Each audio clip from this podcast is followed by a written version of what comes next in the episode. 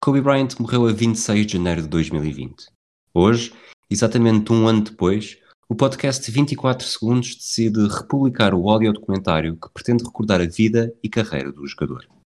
Composto por oito episódios de 24 minutos, numa clara alusão aos dois números envergados por Kobe Bryant na NBA, entre 96 e 2016, faz uma viagem pelos 41 anos de vida, que incluíram altos e baixos, euforias e desilusões, passagens pelo paraíso e descidas ao inferno.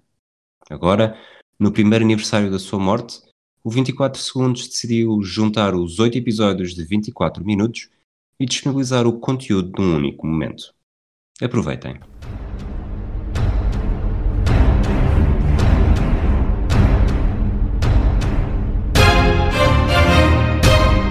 Kobe Bryant nasceu a 23 de agosto de 1978, em Filadélfia. Ainda não tinha aberto os olhos, ainda não sabia dizer uma palavra, ainda não derramara a primeira lágrima nem berrara pela primeira vez. E já tinha NBA no sangue. Tudo por culpa do pai, Joe Bryant. Joe Jellybean Bryant, como ficou conhecido, era um jogador discreto. Quando Kobe nasceu, Joe preparava-se para disputar a quarta e derradeira temporada ao serviço dos Philadelphia 76ers. Ao longo da carreira na liga mais espetacular do mundo, de 75 a 83, Joe também jogou nos San Diego Clippers e nos Houston Rockets. Fez um total de 606 jogos, com uma média de 8,7 pontos. A mãe, Pamela Cox, era um dos pilares da família. Já tinha tido duas filhas, Sharia e Shaya, um e dois anos mais velha que Kobe, e também tinha uma ligação especial ao desporto. Mas não seja porque o irmão, Chubby Cox, fez a estreia na NBA em 82. Tinha 27 anos e passou pela liga como uma bala, disputando apenas 7 jogos pelos Washington Bullets. Kobe era Kobe porque os pais não queriam que se chamasse John, ou outro nome qualquer. No final dos anos 70, quiseram encontrar um nome especial, sem saber que estariam a batizar um dos jogadores mais singulares que viriam a passar pela liga. Por isso, certa noite, enquanto jantavam, decidiram-se por Kobe, como o bife japonês, como a cidade japonesa. A paixão pelo basquetebol tornou-se inevitável na infância, e ver o pai na televisão enquanto jogava pelos Clippers era apenas mais uma acha para a fogueira de uma paixão que nenhuma água poderia apagar. My mother used to tell me stories uh, that my father used to play basketball on TV. Uh, I used to put on my, my jersey, you know, I had my shorts on, and when he would play, you know, I would play too. I have a little hoop, you know, in the living room. I play. Then they take a time out. Then I take a time out. You know, sit down, have some water, you know, you know, wipe the sweat off. Then they start playing. Then I play again. I'm three years old, and I would do this for the entire game.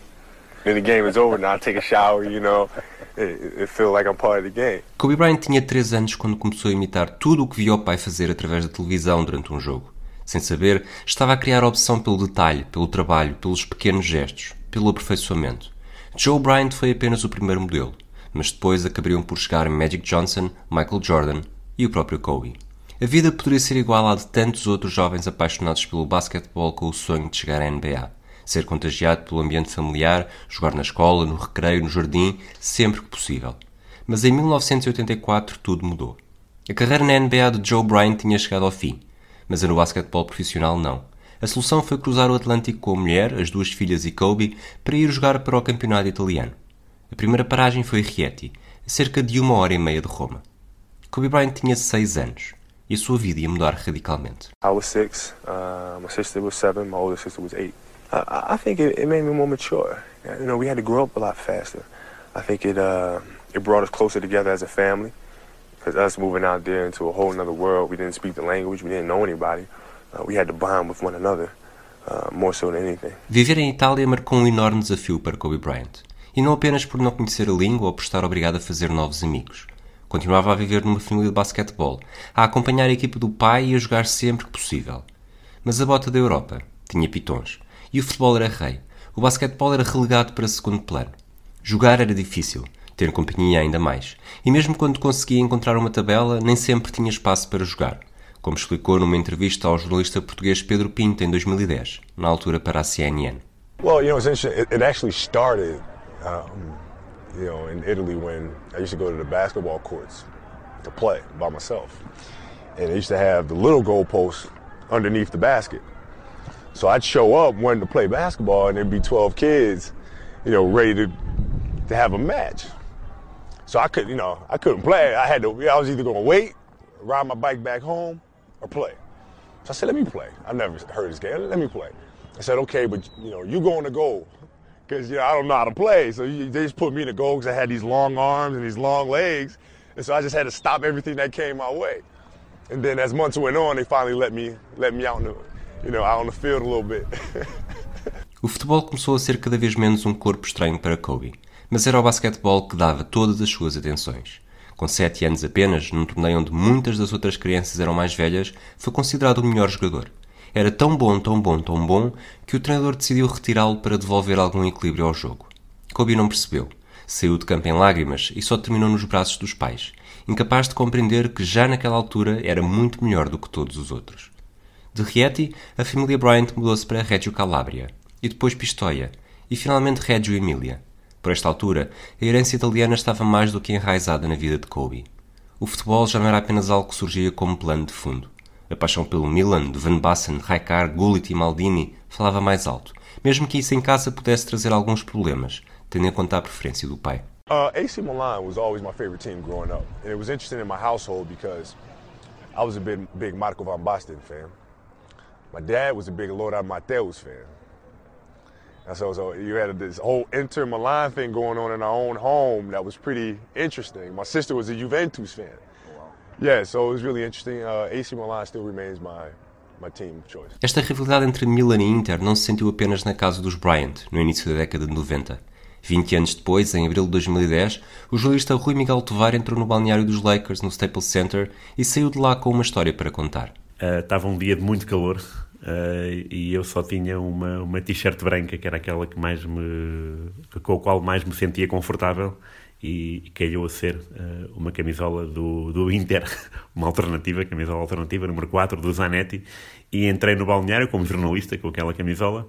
Uh, e qual foi qual não foi o meu espanto quando de repente vejo o Kobe Bryant que já estava alucinado, ele estava a caminho do, da, da, das massagens, que era uma, uma sala anexa ao balneário, e vejo, porque há um grande burburinho, todos os jornalistas querem, querem falar com ele, eu sou um deles, e ele, quando se aproxima de mim, vê a t-shirt e faz uh, com o indicador que não e finta-me pelo lado esquerdo. Uh, e vai, de facto, entra para, entra para uh, a sala da, das massagens. E foi o único momento milanista que eu pude ter com, com o Kobe Bryant. Eu já sabia do seu, do seu historial como, como adepto do Milan e ele também Uh, o Ronaldinho Gaúcho já tinha feito uma coisa qualquer com o Kobe Bryant uh, pouco depois ou antes, já nem me lembro dessa, desse episódio, mas esse episódio no, no Staples Center foi bastante interessante. A paixão pelos Lakers cresceu com o Kobe Bryant à Itália.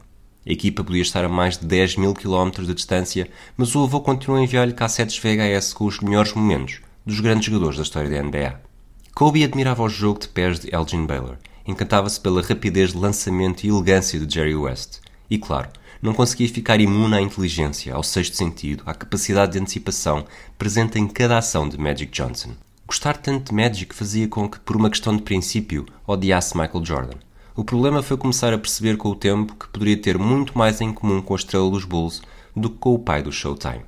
As possíveis semelhanças eram muitas, e a pouco e pouco começou a moldar o seu estilo à imagem de Michael. Crescer e aprender a jogar basquetebol na Itália trouxe vantagens e desvantagens. Kobe foi sempre o melhor, e muito melhor do que os colegas. Não tinha verdadeira concorrência, não estava habituado a isso, e certo verão, quando regressou aos Estados Unidos para passar férias, teve semanas inteiras para esquecer. So I come back to America in the summertime, I'm playing in the summer league, and I don't score a point the whole summer. Not one point the entire one, summer? Not one point. Not a free throw, not a layup, not a steal, nothing. Zero points the whole summer. And my father came up to me afterwards gave me a hug and said, son, don't worry about it. We're gonna love you if you score zero or 50. Por outro lado, Itália permitiu-lhe aprender a jogar basquetebol com uma ênfase muito maior na componente tática. Kobe chegou mesmo a dizer um dia que não faziam jogos nos treinos, só praticavam os conceitos essenciais num jogo de basquetebol. Passe, bloqueio, movimentação sem bola, lançamentos. E se houvesse algum tempo de jogo, seria com o campo inteiro e sem espaço para dribles. Kobe confessou mesmo que aquela aprendizagem marcou a base do entendimento do jogo para ele. O antigo treinador de basquetebol de formação, Ricardo Brito Reis, explica de que forma é que esta dicotomia Itália versus Estados Unidos, noções básicas versus espetacularidade, ajudou Kobe a tornar-se o jogador que foi. O tipo de treino que teve em Itália terá sido muito mais focado em técnica individual e em desenvolvimento de fundamentos, algo que os europeus eh, sempre foram historicamente muito melhores do que os norte-americanos.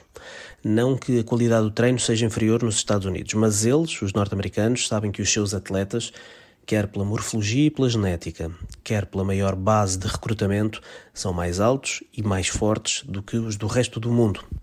Pelo que, para os norte-americanos, o foco principal, e isso ainda é uma evidência na NBA de hoje, é o um contra um. Se és mais alto e mais forte, tiras vantagem disso mesmo. Não precisas de grande complexidade tática para levares a melhor sobre os teus adversários. E o resto do mundo, pelo contrário, percebeu que precisava de desenvolver os seus atletas nas áreas em que os norte-americanos sempre foram menos bons, como por exemplo a técnica individual. O Kobe bebeu muito disso em Itália e desde muito novo. Treinou a técnica individual, como a maioria dos norte-americanos não treina, mas tinha a tal capacidade física para poder desequilibrar num um contra um. A combinação dessas duas coisas criou o um monstro.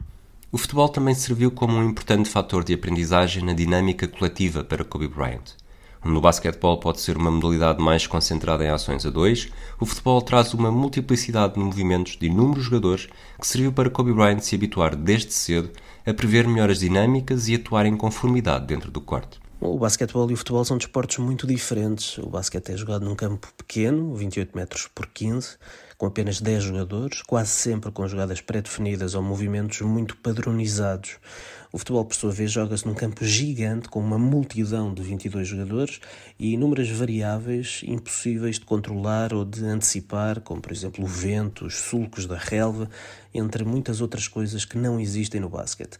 Eu acredito que jogar futebol obriga a ter uma percepção espacial muito maior do que o basquetebol e provavelmente a reagir melhor ao inesperado por causa das tais variáveis. Mas muito mais importante do que isto, na minha opinião, é aquilo que Kobe terá ganho no que diz respeito ao trabalho de pés.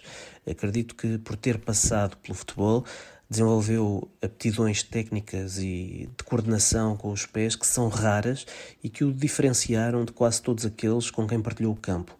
E esse trabalho de pés foi, de resto, uma das suas imagens de marca ao longo da carreira. Kobe Bryant estava numa rampa para o estrelato. Pelo menos era o que sentia em Itália. E não tinha rodeios em dizer o que pensava. Um dia vou chegar ao NBA, dizia, mesmo que em troca recebesse apenas sorrisos e gargalhadas de escárnio. Mas o jovem adolescente tinha razão. A aventura em Itália estava a chegar ao fim. A NBA ia ficar mais próxima do que nunca. Mas as maiores dificuldades também vinham a caminho. Um dia, em 1991, com 13 anos, Kobe regressou aos Estados Unidos. E foi como ir para o estrangeiro pela primeira vez. Kobe e as irmãs não queriam voltar e tiveram muitas dificuldades de readaptação. Uma vez mais, o basquetebol foi a tábua de salvação de Kobe Bryant. Unfortunately, because of the lack of communication with my peers, I wasn't invited to parties or you know friendly, friendly gatherings on the weekend. So on Fridays and Saturdays, I would go in my rec room with my basketball and basically dribble myself to sleep. Na escola, a situação também mudou. Kobe podia não perceber o calão, podia ter um background sociocultural radicalmente diferente, mas partilhava uma paixão com todos os colegas. Algo que não tinha existido em Itália, mas que agora voltava em todo o seu esplendor: o basquetebol. E foi assim que recomeçou a fazer amigos. I go to Philadelphia, uh, start my eighth grade, uh, eighth grade year, and um, it was a difficult adjustment because kids weren't speaking English. Everybody was speaking slang, and I didn't understand one word. You know, somebody would say, stop sweating me. I don't know what they're talking about, you know, and I would have to go home and I would talk to my sisters and say, you know what I heard today? Somebody said, stop sweating me. What's it, what, what, does that mean? you know, um, but the way I was able to make friends is that we would play basketball during lunch and after school, and basketball is a universal language. So I was able to communicate that way. A adolescência de Kobe Bryant marcou o início de uma determinação obsessiva pela perfeição. Pela perseguição de objetivos e capacidade de provar aos outros que estavam errados. Nesta altura, já não eram apenas os sorrisos e as gargalhadas que ouvia em Itália que motivavam Kobe, eram os próprios norte-americanos. Aqueles que não acreditavam que alguém que viesse de Itália pudesse ser melhor, mais capaz e mais talentoso do que quem tinha crescido nos Estados Unidos a vida toda. But everybody said, once, once, once you come back to America, you're not going to be as good because the talent is so much higher, competition is so much better. So when I came back, it was really one of my top goals to uh, become one of the best here in America. I wanted to prove everybody wrong that told me I couldn't do it. When I came back here, I just played as hard as I possibly could and played every single moment. Kobe Bryant esteve na escola secundária de Lower Merion, em Filadélfia, entre 92 e 96. Chegou como um desconhecido, um filho de um ex-jogador da NBA que acabara de vir de Itália, mas sem grandes pergaminhos. Com o passar dos anos, tudo mudou. A juventude de Kobe nunca foi um problema. Foi o mais jovem titular na história da equipa. Mostrou ser capaz de alinhar em todas as posições e foi construindo médias capazes de chamar a atenção de qualquer um. A bola de basquetebol era a sua melhor amiga. Os problemas de comunicação faziam parte do passado. Dentro de campo, em 5 para 5, Kobe era um verdadeiro poliglota, alguém capaz de pegar na equipa às costas e levá-la a resultados impressionantes. Ano após ano percebeu-se. Os sorrisos não tinham razão de ser. As gargalhadas não tinham razão de ser. Seria uma questão de tempo até Kobe chegar à NBA. Podia ser mais tarde, podia ser mais cedo, mas seria sempre inevitável. Com 16 anos, conseguiu médias impressionantes de 31,1 pontos, 10,4 ressaltos e 5,2 assistências por jogo. Não havia ninguém melhor do que ele na Pensilvânia, e o prémio que recebeu de melhor jogador do Estado provou isso mesmo. E muito provavelmente não haveria ninguém melhor do que ele no resto do país, sobretudo com a sua idade. As universidades com os melhores programas de basquetebol começaram a fazer fila para seduzir e convencer Kobe Bryant a jogar por eles, quando acabasse o secundário. Havia Duke e UNC, da Carolina do Norte, dois históricos rivais e equipas com uma enorme tradição. Havia Michigan, havia Villanova e, claro, havia La Salle, a Universidade da Pensilvânia onde o pai tinha estudado. Para Kobe tudo era uma incógnita. Dentro de campo continuou a somar recordes, acabando por terminar a carreira em Lower Merion com 2.883 pontos, ultrapassando a marca de um tal Wilt Chamberlain. O futuro tornou-se mais do que nunca uma dúvida. Os tempos eram diferentes. Na altura, os jogadores podiam saltar a passagem pela universidade e seguir diretamente para a NBA. Era raro, sobretudo para um base, um jogador com as dimensões de Kobe Bryant. Em 95, Kevin Garnett tinha arriscado. Fora escolhido na quinta escolha do draft, mas não se dera muito bem no ano de estreia. Agora, apenas um ano depois, era Kobe que ameaçava fazer igual. Kobe sentia-se pronto. Durante o ano, tinha treinado várias vezes com os 76ers e, reza a lenda, humilhara consecutivamente Jerry Stackhouse, a terceira escolha do draft do ano anterior. No 1 um para 1, um, ganhara sempre, conquistando também a confiança de que poderia ter sucesso desde o início. Havia razões para sentir isso. Afinal, Jerry Stackhouse estava com médias a rondar os 19 pontos, 4 assistências e 4 ressaltos na época de rookie. Se Kobe o conseguia vencer com tanta facilidade, porque não haveria de estar já pronto para a NBA? A indecisão de Kobe não era essa. O adolescente valorizava os estudos, valorizava o ambiente do basquetebol universitário, valorizava a experiência e estava verdadeiramente indeciso. It's like a balance beam. Like uh, one week I said to myself, "Hey, I would like to go to the NBA. That's what I'm going to do." Because I think I saw Chicago play Orlando or something. I got excited. Then I see North Carolina play Duke. I'm like, man, this college atmosphere is crazy. This is what I want to do. I want to go to college. So I changed my mind like every other week. But, you know, once I reach that point, I, I get to an even kill and say, this is what I want to do, then that's what I decide. A vida de Kobe Bryant tornou-se um reality show ainda antes dos reality shows estarem na moda. Toda a gente queria ter uma palavra a dizer, tinha um conselho para dar, tinha um palpite, tinha um desejo, menos Kobe. Kobe não sabia o que queria, mas dava-se bem com as atenções. Não fugia, sentia-se confortável, mas por mais pressão que existisse, sabia que não se iria precipitar. Tinha a confiança dos predestinados. E foi também por culpa dessa confiança que o convite a Brandy, uma cantora adolescente de R&B famosa na altura para o baile de finalistas, foi tão mediático, bem como o baile de finalistas em si. O mundo esportivo estava em suspenso. Qual seria a decisão? O que iria acontecer?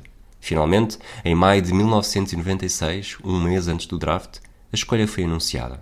Uh, Kobe Bryant have decided to take my talent to uh,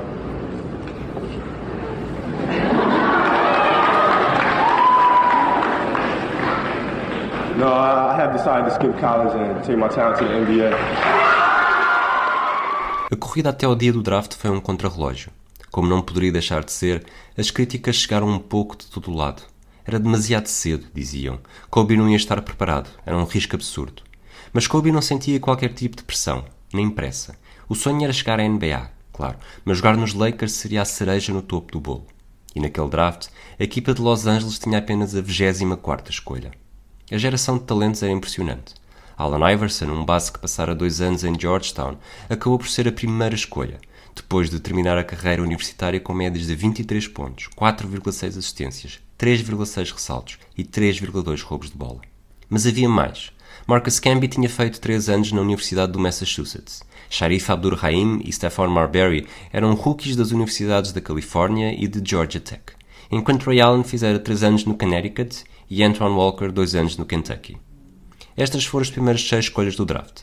Jogadores que tinham mostrado, na universidade, o que valiam e tinham acumulado experiência durante esse período. Kobe Bryant não tinha nada disso, tinha apenas aquilo que ele próprio conseguia ver nele e aquilo que conseguia mostrar durante as sessões de observação que foi fazendo. Os Lakers não precisaram de muito para ficar encantados. Jerry West recordou em lágrimas, poucos dias depois da morte de Kobe Bryant, como foi tão óbvio o talento durante um treino. So Kobe wanted to come back again and work out for us, and uh, so Arn called me and said he's been in town here and he wants to work out. So I brought Michael Cooper in, and I think some of you people know who Michael Cooper is, uh, one of the great defenders we've had in our league. And so we wanted him to play with Kobe Bryant and see what it looked like. Well, after 10 minutes, I said, stop this, okay? he was embarrassing Michael, and I told Michael, I said, man, you retired soon enough. And that was the genesis of it. But spent countless days trying to trade our starting center, Vlade Divac, to create space to so hopefully we could attract Shaquille. And um, Shaquille and I never met in person, and we developed a relationship over the phone, which was very honest. And that's the only thing I believe in when you're dealing with players. You cannot ever lie to a player. Never. And finally, one day, uh, late Jerry Buss, who was, we only had two or three people working for us at that point in time. And I told Shaquille, and I really remember this, um, I said, Shaquille, we just drafted a kid who's the best player in the draft. And I said, I know you got a lot of good players down in Orlando, but I said, we have better players here, and we have one that's going to be the best player in the league one day. Pretty bold statement to make, but to me it was obvious. A questão era muito mais complexa do que escolher apenas um jogador. Os Lakers estavam a jogar em dois tabuleiros, e a maior prioridade era garantir que Shaquille O'Neal queria abandonar Orlando e jogar em Los Angeles. Para isso, era preciso libertar salário no plantel, foi assim, poeticamente, que as vidas de Kobe Bryant e Shaquille O'Neal se cruzaram pela primeira vez. Os Charlotte Hornets serviram de desbloqueadores de todo o processo. O acordo entre a equipa da Carolina do Norte e os Lakers chegou na véspera do draft, a 25 de junho. Os Hornets iam escolher na 13ª posição, mas o jogador seguiria para a Califórnia, em troca de Vlad Ivac, um jogador que ia receber 4,7 milhões de dólares na temporada seguinte. A troca garantiu libertar dinheiro suficiente para Shaquille O'Neal assinar um contrato de 10,7 milhões para aquele ano. Mas havia ainda o brinde. O nome que os Lakers iam segredar ao ouvido dos Hornets minutos antes de serem obrigados a escolher alguém. Era um segredo absoluto. Ninguém estava à espera. Depois de Antoine Walker na sexta posição, a noite do draft continuou com nomes que caíram praticamente no esquecimento. Lorenzen Wright foi escolhido pelos Clippers, Kerry Kittles pelos Nets, Samaki Walker pelos Mavericks, Eric Dampier pelos Pacers, Todd Fuller pelos Warriors e Vitaly Potapenko pelos Cavaliers. Estes seis nomes marcaram em conjunto 27.871 pontos durante a carreira na NBA. Nem sequer chegaram a ser aperitivos para o jogador que viria a seguir, alguém que ultrapassaria os 33 mil pontos. Numa fase em que a parte interessante do draft já tinha passado para muita gente, David Stern, o então comissário da liga, subiu ao palanque olhou para o cartão que tinha nas mãos e deu voz a um dos momentos mais importantes na história dos drafts da NBA. With the 13th pick in the 1996 NBA draft, the Charlotte Hornets select Kobe Bryant from Lower Merion High School in Pennsylvania. Kobe era o primeiro base a saltar diretamente no ensino secundário para a NBA e não conseguia evitar os sorrisos. De chapéu dos Hornets na cabeça, cumprimentou David Stern pousou para a fotografia e deu início à fase mais importante da sua vida.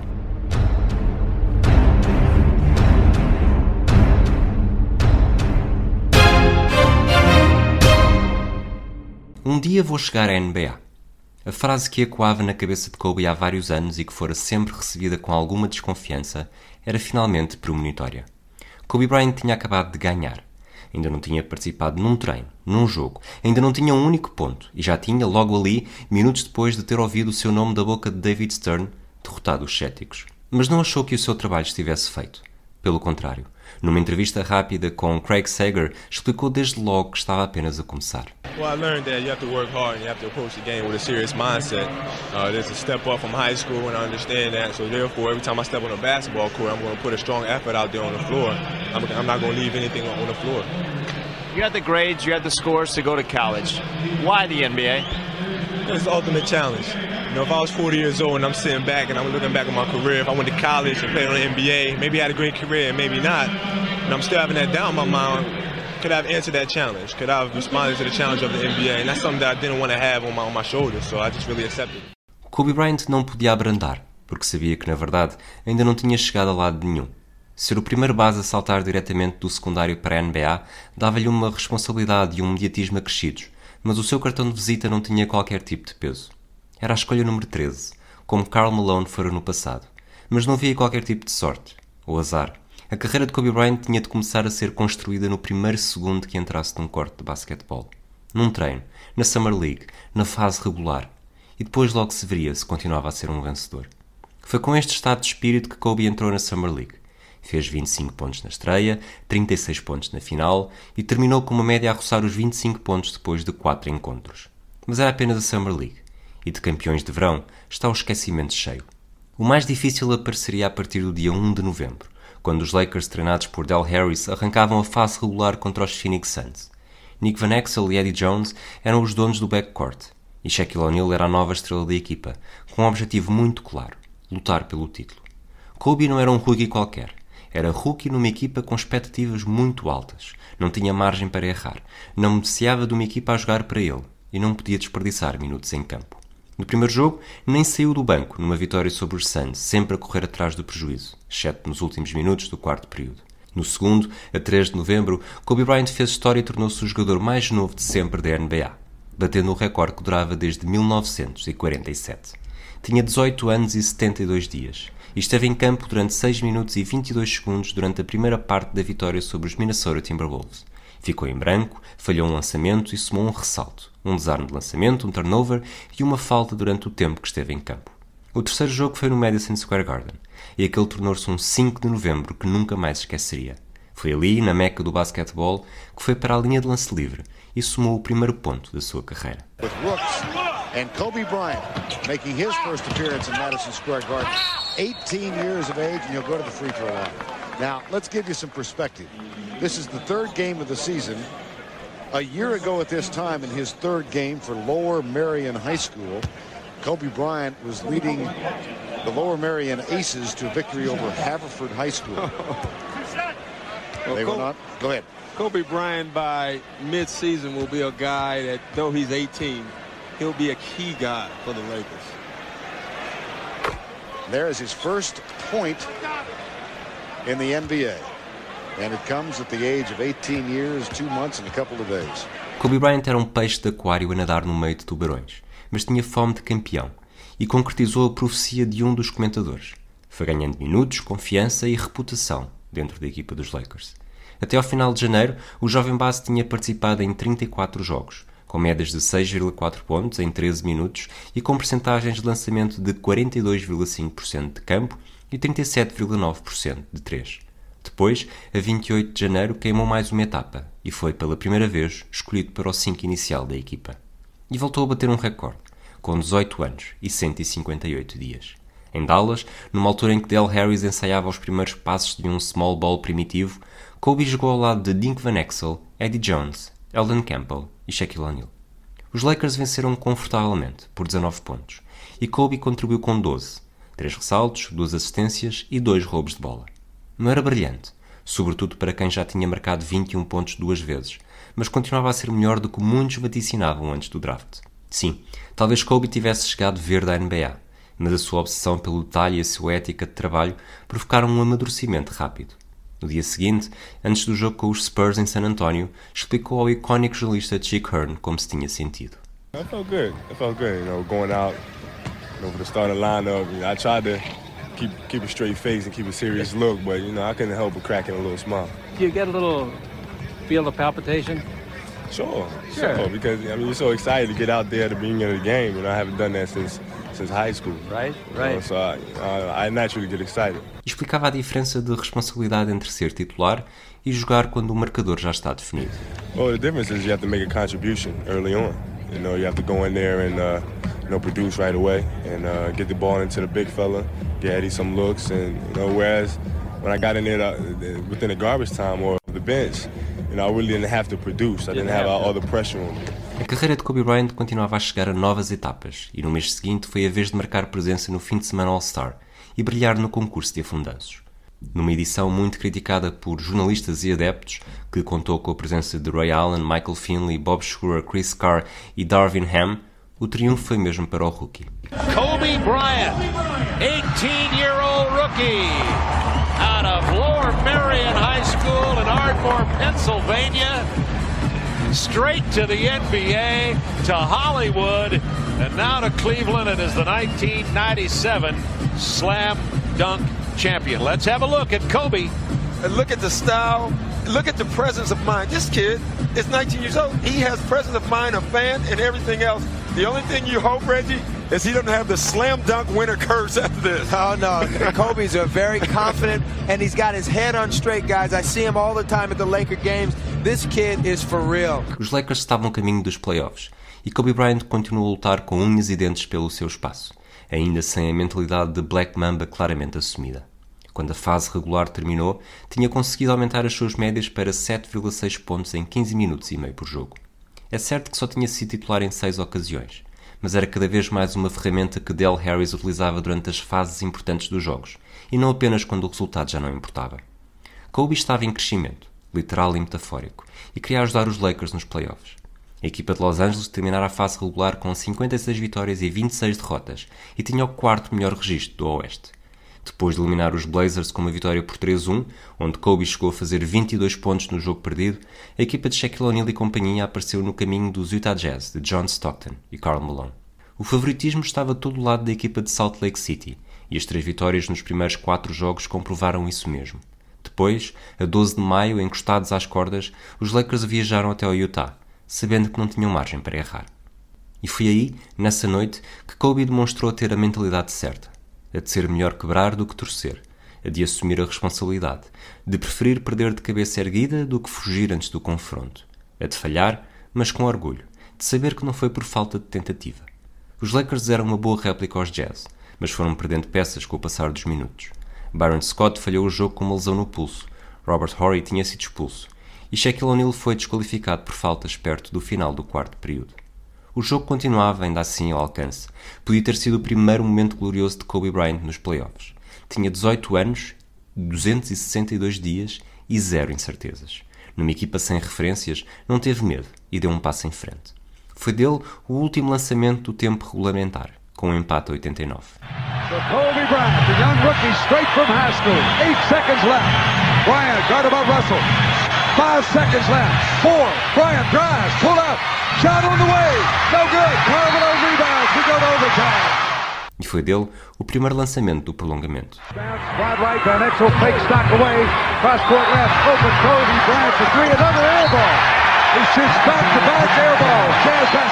A 41 segundos do fim, com os Lakers a perderem por 3, Kobe voltou a tentar um triplo. Yo-yo. Van Exel backs it out straight away to Kobe Bryant. Bryant for three. It's short again. Air ball. Air ball. The young rookie. Three times. He shot air balls. E finalmente, a 4 segundos do fim, ainda com 3 pontos de diferença, Kobe Bryant fez o seu último lançamento da época. Uma vez mais, de linha de 3 pontos. Stockton all over him. 8 seconds. 7 seconds. Here's a three-pointer. Air ball at the end by Kobe Bryant. Another air ball. Four seconds left. A época de rookie de Kobe Bryant tinha terminado com uma derrota amarga. Tinha batido recordes atrás de recordes e vencido o concurso de afundanços. Mas no momento da verdade, o mais importante para ele falhara. E falhara com estrondo. Quatro lançamentos decisivos não tinham sequer chegado ao aro. Jerry West considera que este momento negativo ajudou a definir a carreira de Kobe Bryant. You know, I, I really thought that was a defining moment in his career. You know why? If somebody would have shot an air ball on our team, Ned shot a second one. They were going to shoot a third one. He was fearless. I think that's one of the things that spurred him to greatness. He wasn't going to allow himself to fail.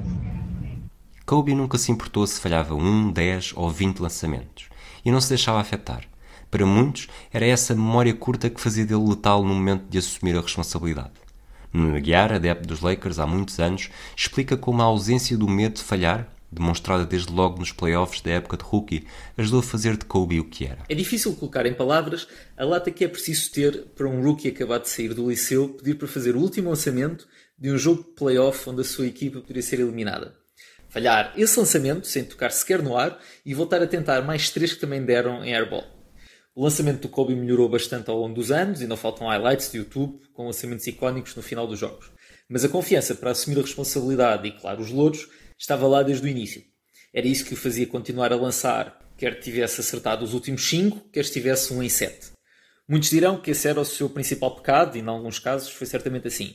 Mas foi também o que o fez arriscar o Eliu Prochek nas finais de conferência contra os Blazers, destruir Espanha nos últimos minutos dos Jogos Olímpicos de 2008 ou dar um tapa no rabo do Alvin Gentry depois de um fadeaway impossível que arrumou os Suns em 2010.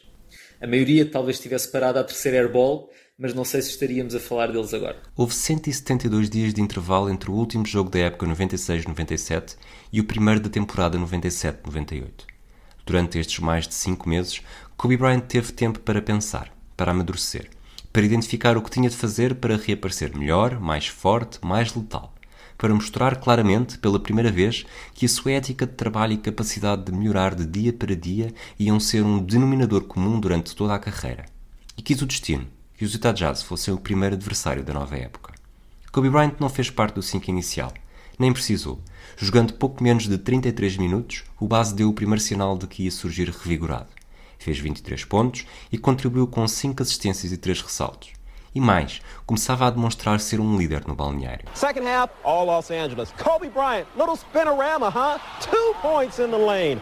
And he was not done. More Kobe, baseline drive, reversing, laying up, getting the roll to go in. And can we have an encore, please? Kobe Bryant was upset at his teammates during practice this week because they weren't working hard. He obviously was on this night. Much dunkage. Unbelievable. The 19-year-old handles his business at... A segunda época na NBA seria de afirmação. É certo que Kobe só fez parte do 5 inicial uma vez durante os 82 jogos da fase regular, mas assumiu-se como um suplente de luxo. Começou a jogar cada vez mais minutos e escolheu a noite perfeita para chegar aos 30 pontos pela primeira vez na carreira. A 17 de dezembro de 1997, com 19 anos e 116 dias, foi a Chicago, ao reino de Michael Jordan, dar um espetáculo que poucos conseguiram esquecer. Os Bulls venceram por 21 pontos e a sua estrela marcou 36, mas Kobe Bryant não recuou no frente a frente com o melhor jogador da NBA. Marcou 33 pontos e demonstrou que também conseguia ser tremendamente eficiente, convertendo 12 dos 20 lançamentos que fez de campo, alguns deles na cara do seu modelo. Kobe Bryant is guarded by Michael Jordan and the fall away by Kobe Bryant. That's the future, and even Michael Jordan will tell you that Kobe Bryant, the future of the NBA, you're looking at the present and the future, right there. No final do jogo, Michael Jordan concedia que estávamos todos a assistir ao crescimento da próxima estrela da NBA. I remember I was young like that. Uh, he certainly has a lot of skills, and you see that, and he's got a lot of confidence. And I think it's just a matter of time for him. You know, you realize how good he is. He's actually in his second year of college, and uh, well, certainly he's learned a lot. He's... Kobe Bryant era uma estrela em ascensão e não precisava de ser titular para merecer a atenção do público. O jogador dos Lakers e Allen Iverson eram as duas grandes estrelas do futuro e provocavam ondas de entusiasmo por onde quer que passassem, numa altura onde ainda não era óbvio que estariam em rota de colisão para uma final no início do século XXI. A proximidade do fim de semana All-Star veio provar que Kobe era um dos preferidos a nível nacional. E não deixa de ser curioso que o primeiro jogo que fez a partir do 5 inicial nessa temporada tenha sido do All-Star. Com 395.686 votos, Kobe Bryant garantia um lugar na equipa do Oeste, ao lado de Gary Payton, Kevin Garnett, Karl Malone e Shaquille O'Neal. Foi o titular com menos votos entre as duas equipas. Oito dos dez tiveram mais de meio milhão de votos mas a estatística pouco importava para ele. Nem o número de votos, nem o facto de bater mais um recorde. O jogador mais jovem da história a ser titular no Jogo das Estrelas. I mean, I am 19. Uh, I'm very, very young. Uh, but at the same time, basketball has no age. Jump shot has no age. Crossover has no age. So when I'm out there playing, I'm playing hard. um, I'm fitting in just with the rest of the guys. Um, but off the court, I'm, I'm 19 years old. Kobe queria ser melhor. Queria mostrar que estava ao nível dos melhores. E ao mesmo tempo, não conseguia esconder a felicidade e o nervosismo infantil de alguém que está onde sempre sonhou chegar. Em Nova York, no Madison Square Garden, no mesmo pavilhão onde tinha marcado o primeiro ponto na NBA, Kobe Bryant ia inaugurar uma das maiores tradições da sua carreira: estar no Jogo das Estrelas.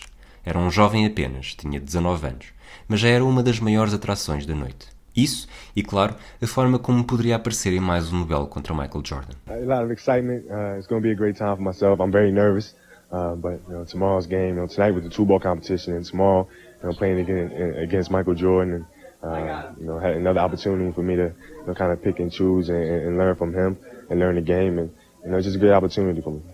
All of us, the fans, we want to see a great duel between you and Michael. If he's playing, if he's not hel- if he is healthy, are you going to give us what we want? Well, we want to play hard. We want to compete. Uh, I think that's the main thing of these All Star games. You, know, you come in, you can uh, just have a good time, and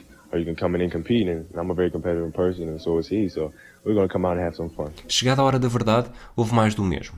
A perspectiva de um duelo entre o mestre e o aprendiz, entre o presente e o futuro, entre o rei e o príncipe, dominava todas as conversas e entrevistas. Ao intervalo, em momentos consecutivos, Michael Jordan e Kobe Bryant abordaram o duelo,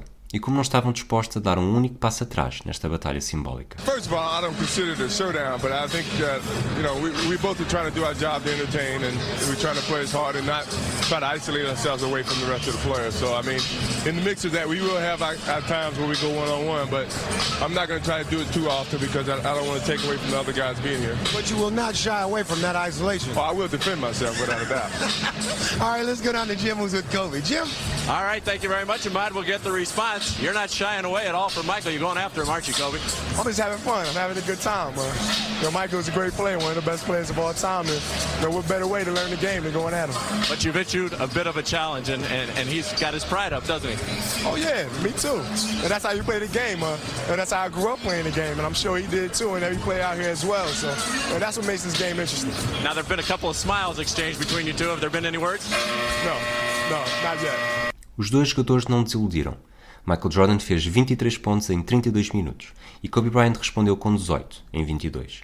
Mas o fim de semana de festa tinha chegado ao fim e havia uma época para disputar. E a ambição estava nos pinkers. Michael Jordan, aparentemente em época de despedida, queria o sexto título da sua carreira e o terceiro consecutivo.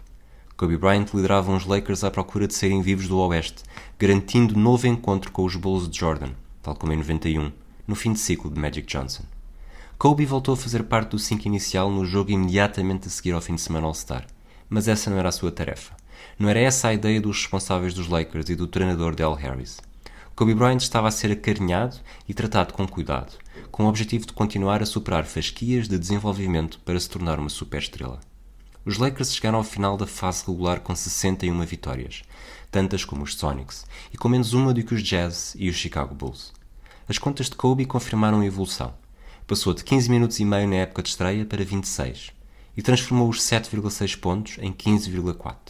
Durante aquela temporada, não houve nenhum suplente com melhor média.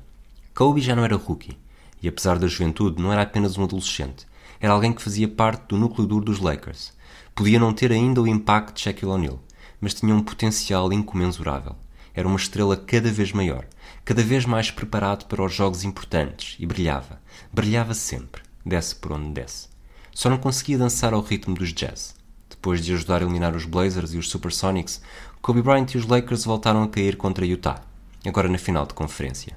E a diferença entre as duas equipas voltou a parecer difícil de reduzir. Quatro jogos, quatro derrotas contra John Stockton, Karl Malone e companhia. A desilusão voltou a alimentar o verão. Faltava alguma coisa, e Kobe não queria ter de passar pelas mesmas desilusões. As movimentações em semana de draft até iam beneficiar Kobe Bryant. Nick Van Exel tinha sido trocado para os Denver Nuggets e a vaga no 5 inicial estava disponível. Kobe Bryant fora o segundo jogador mais votado para o prémio de melhor sexto jogador da NBA e estava pronto para apagar mais uma eliminação e assumir um lugar de ainda mais relevo. O problema é que desta vez ia ser obrigado a matutar na desilusão durante muito mais tempo do que estava à espera. Jogadores e proprietários não chegaram a acordo e o lockout foi uma inevitabilidade. Dias passaram e nada. Semanas passaram e nada. Meses passaram e nada. Quando a liga voltou finalmente a carburar, já se estava em fevereiro. e a fase regular ia ter apenas 50 jogos. Kobe Bryant já tinha perdido, sem ter qualquer palavra a dizer, 32 de uma época tradicional e não quis desperdiçar mais nenhuma oportunidade. O base ia começar a época com 20 anos e tinha energia para tudo e mais alguma coisa. A estatística está aí para comprová-lo. Nos dois primeiros anos, Kobe só tinha jogado mais de 40 minutos em duas ocasiões. Em 98-99, numa temporada encurtada, fê-lo em 19 jogos e assumiu-se verdadeiramente como figura da equipa. Dividiu o estrelato com Shaquille O'Neal, mas já não havia Nick Van Exel, e Eddie Jones e Alden Campbell também foram trocados durante a fase regular. E nem Dennis Rodman, excêntrico ressaltador, conseguiu durar muito tempo em Los Angeles, acabando dispensado depois de 23 jogos. Os Lakers já eram os Lakers de Kobe. E de Shaq, claro. Os dois pilares que os responsáveis tinham ousado sonhar no verão de 96, antes do draft, estavam mais fortes do que nunca. A previsão de Jerry West, durante a conversa para convencer Shaquille O'Neal a assinar pelos Lakers, estava a confirmar-se. Do posto dominador nunca tinha havido dúvidas, mas Kobe Bryant parecia começar a superar até as expectativas mais otimistas. Por outro lado, a estabilidade no núcleo duro não se estendeu ao corpo técnico. Del Harris foi despedido depois de 12 jogos. Bill Burtka fez apenas um, e Kurt Rambis terminou a fase regular com 24 vitórias nos últimos 37 jogos. As estadísticas de Kobe explodiram. Foi o único a ser titular nos 50 jogos e fez uma média de 37,9 minutos por encontro. Ninguém nos Lakers foi mais utilizado do que ele nessa época. Nem Shaquille O'Neal, nem Derek Fisher, nem Eddie Jones, nem Glenn Rice. Nem ninguém. No resto da liga só havia 14 jogadores com médias maiores. E esta elite tinha nomes verdadeiramente intimidantes, como Allen Iverson, Jason Kidd, Chris Webber, Gary Payton, Scottie Pippen, Tim Duncan ou Alonso Mourning, apenas para citar metade. Mas não era apenas o tempo que estava em campo, era também o que fazia com ele. Terminou a fase regular com praticamente 20 pontos por jogo, 5 ressaltos e quase 4 assistências. Foi com esta confiança que os Lakers seguiram para os playoffs. Tinham o quarto melhor registro do Oeste, e uma certeza. Só poderiam voltar a defrontar os Utah Jazz na final de conferência. Mas não chegou a esse ponto. Na primeira ronda, os Lakers foram mais fortes do que os Houston Rockets de Hakim Olajuwon, Charles Barkley e Scottie Pippen. Kobe contribuiu com 18 pontos por jogo, numa série ganha por 3-1. Na segunda ronda, os Lakers voltaram a viajar até ao Texas, desta vez para defrontar os San Antonio Spurs, de David Robinson e Tim Duncan. Shaquille O'Neal foi encurralado. Depois de ter feito uma média a roçar os 30 pontos na primeira série com os Rockets, teve muitas dificuldades e baixou mais de 6 pontos de média. Só no quarto e último jogo da série deu um ar da sua graça, com 36 pontos e 14 ressaltos. Com o gigante das tabelas em dificuldades, a pressão de Kobe foi ainda maior. Mas o jovem prodígio foi incapaz de evitar quatro derrotas consecutivas, contribuindo com 21 pontos, 3,5 assistências e 6,5 ressaltos por jogo. O balanço era arrasador. Três anos, três eliminações sem uma verdadeira palavra a dizer. Quatro derrotas em quatro jogos com os Spurs em 99, 4 em 4 com os Jazz em 98 e 4 em 5 com os Jazz em 97. O ano seguinte ia ser diferente tinha de ser diferente.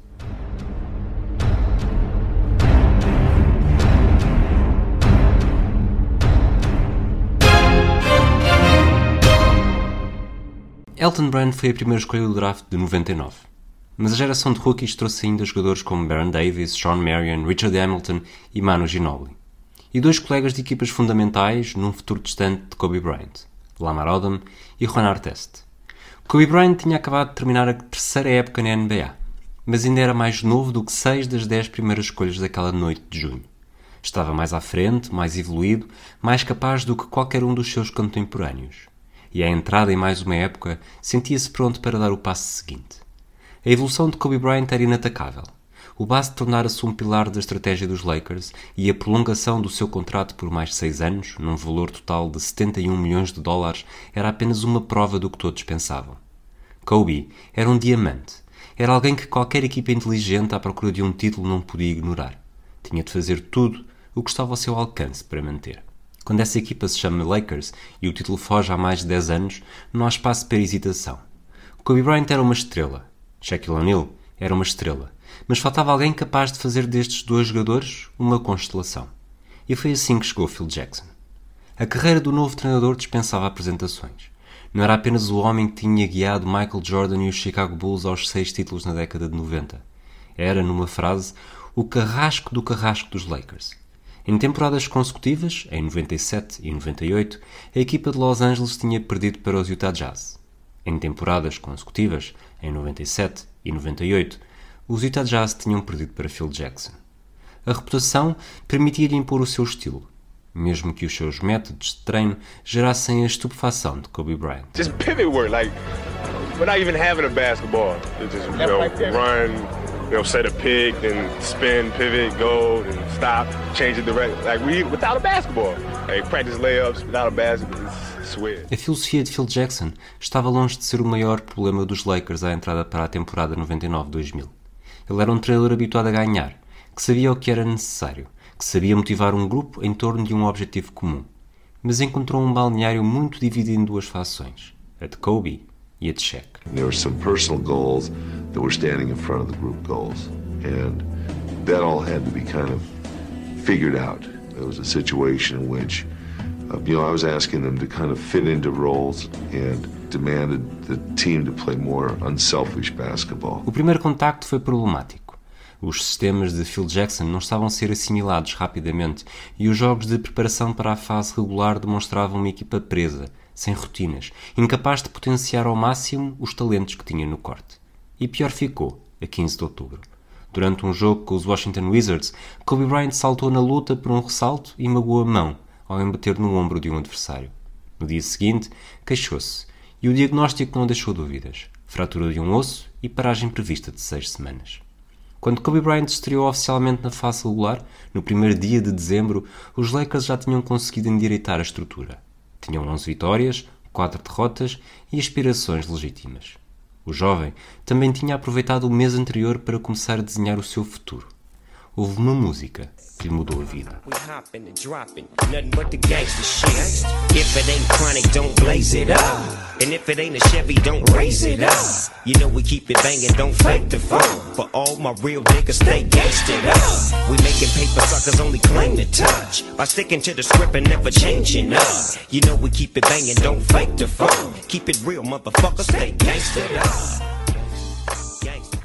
Durante a gravação do videoclipe da música Get Up, dos The East Siders, um trio de hip-hop que incluía Snoop Dogg, Kobe Bryant conheceu Vanessa Lane, uma dançarina de 17 anos.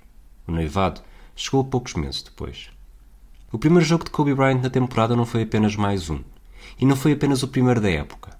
Os Lakers tinham-se mudado de armas e bagagens para o novíssimo Staples Center, em plena downtown de Los Angeles, e deixado para trás o icónico Forum, onde Jerry West, Karim Abdul-Jabbar, Magic Johnson e companhia tinham conquistado um total de seis títulos. Kobe Bryant carimbou o momento com 19 pontos e 6 ressaltos em menos de 30 minutos, numa vitória por 18 contra os Golden State Warriors. E os Lakers, já perigosos antes de Kobe, tornaram-se uma ameaça ainda maior, perdendo apenas dois dos primeiros 21 encontros com a sua estrela mais jovem. Kobe e Shaq tinham encontrado uma forma de conviver em prol do bem coletivo, e Phil Jackson mostrava ser cada vez mais uma aposta certa. As estatísticas do base explodiram. Marcou 40 pontos na carreira pela primeira vez, regressou ao fim de semana All-Star e terminou a fase regular com médias de 22 pontos, 6 ressaltos e quase 5 assistências. E estava a jogar mais minutos do que nunca.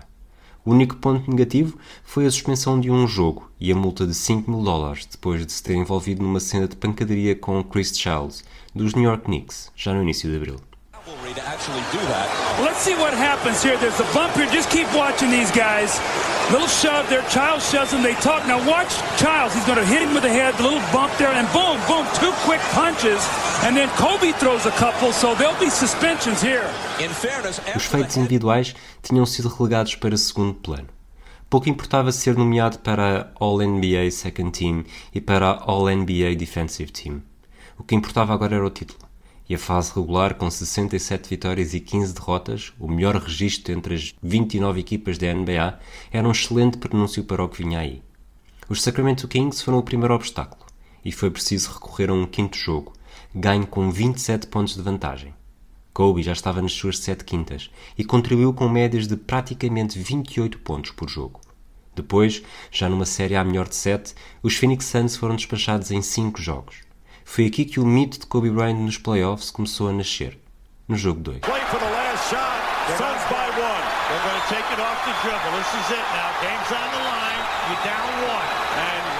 Bryant at the point on a 1-4 offensive formation. Kobe Bryant pulls up for the shot and hits the basket with 2.6 to go, giving the Lakers the lead. What a heroic basket by A final de conferência trouxe os Portland Trail Blazers de Darvidas Sabonis, Rashid Wallace e Scottie Pippen para a discussão. A série foi caótica. Os Lakers perderam o segundo jogo em casa por 29 pontos, mas depois ficaram na iminência de garantir a presença na final ao vencer consecutivamente no Oregon. Os Blazers não desistiram, imitaram os dois triunfos consecutivos e forçaram um jogo 7, o primeiro na história do Staples Center. Aí, Kobe Bryant escreveu mais um capítulo do seu livro imortal de memórias. Não foram apenas os 25 pontos, os 11 ressaltos ou as 7 assistências. Foi como num momento decisivo, com o jogo a precisar de um herói, Kobe Bryant atacou a defesa dos Blazers e fez o passe de alley-oop perfeito para Shaquille O'Neal. Portland has three timeouts left. The Lakers have two. Bryant to Shaq. Faltava menos de um minuto e os dois pontos foram fundamentais para o triunfo.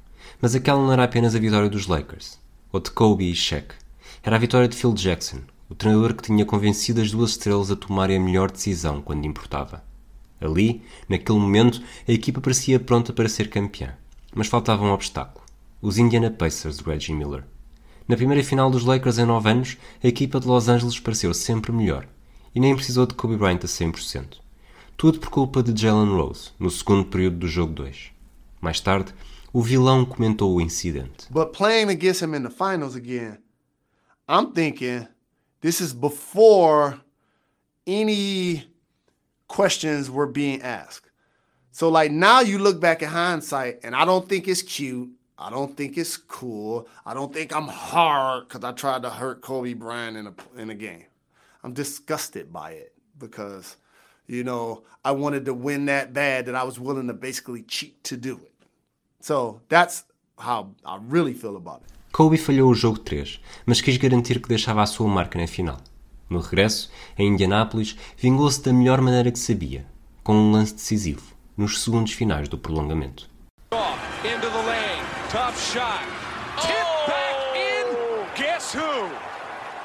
Kobe Bryant. Look at him. Walks just like her.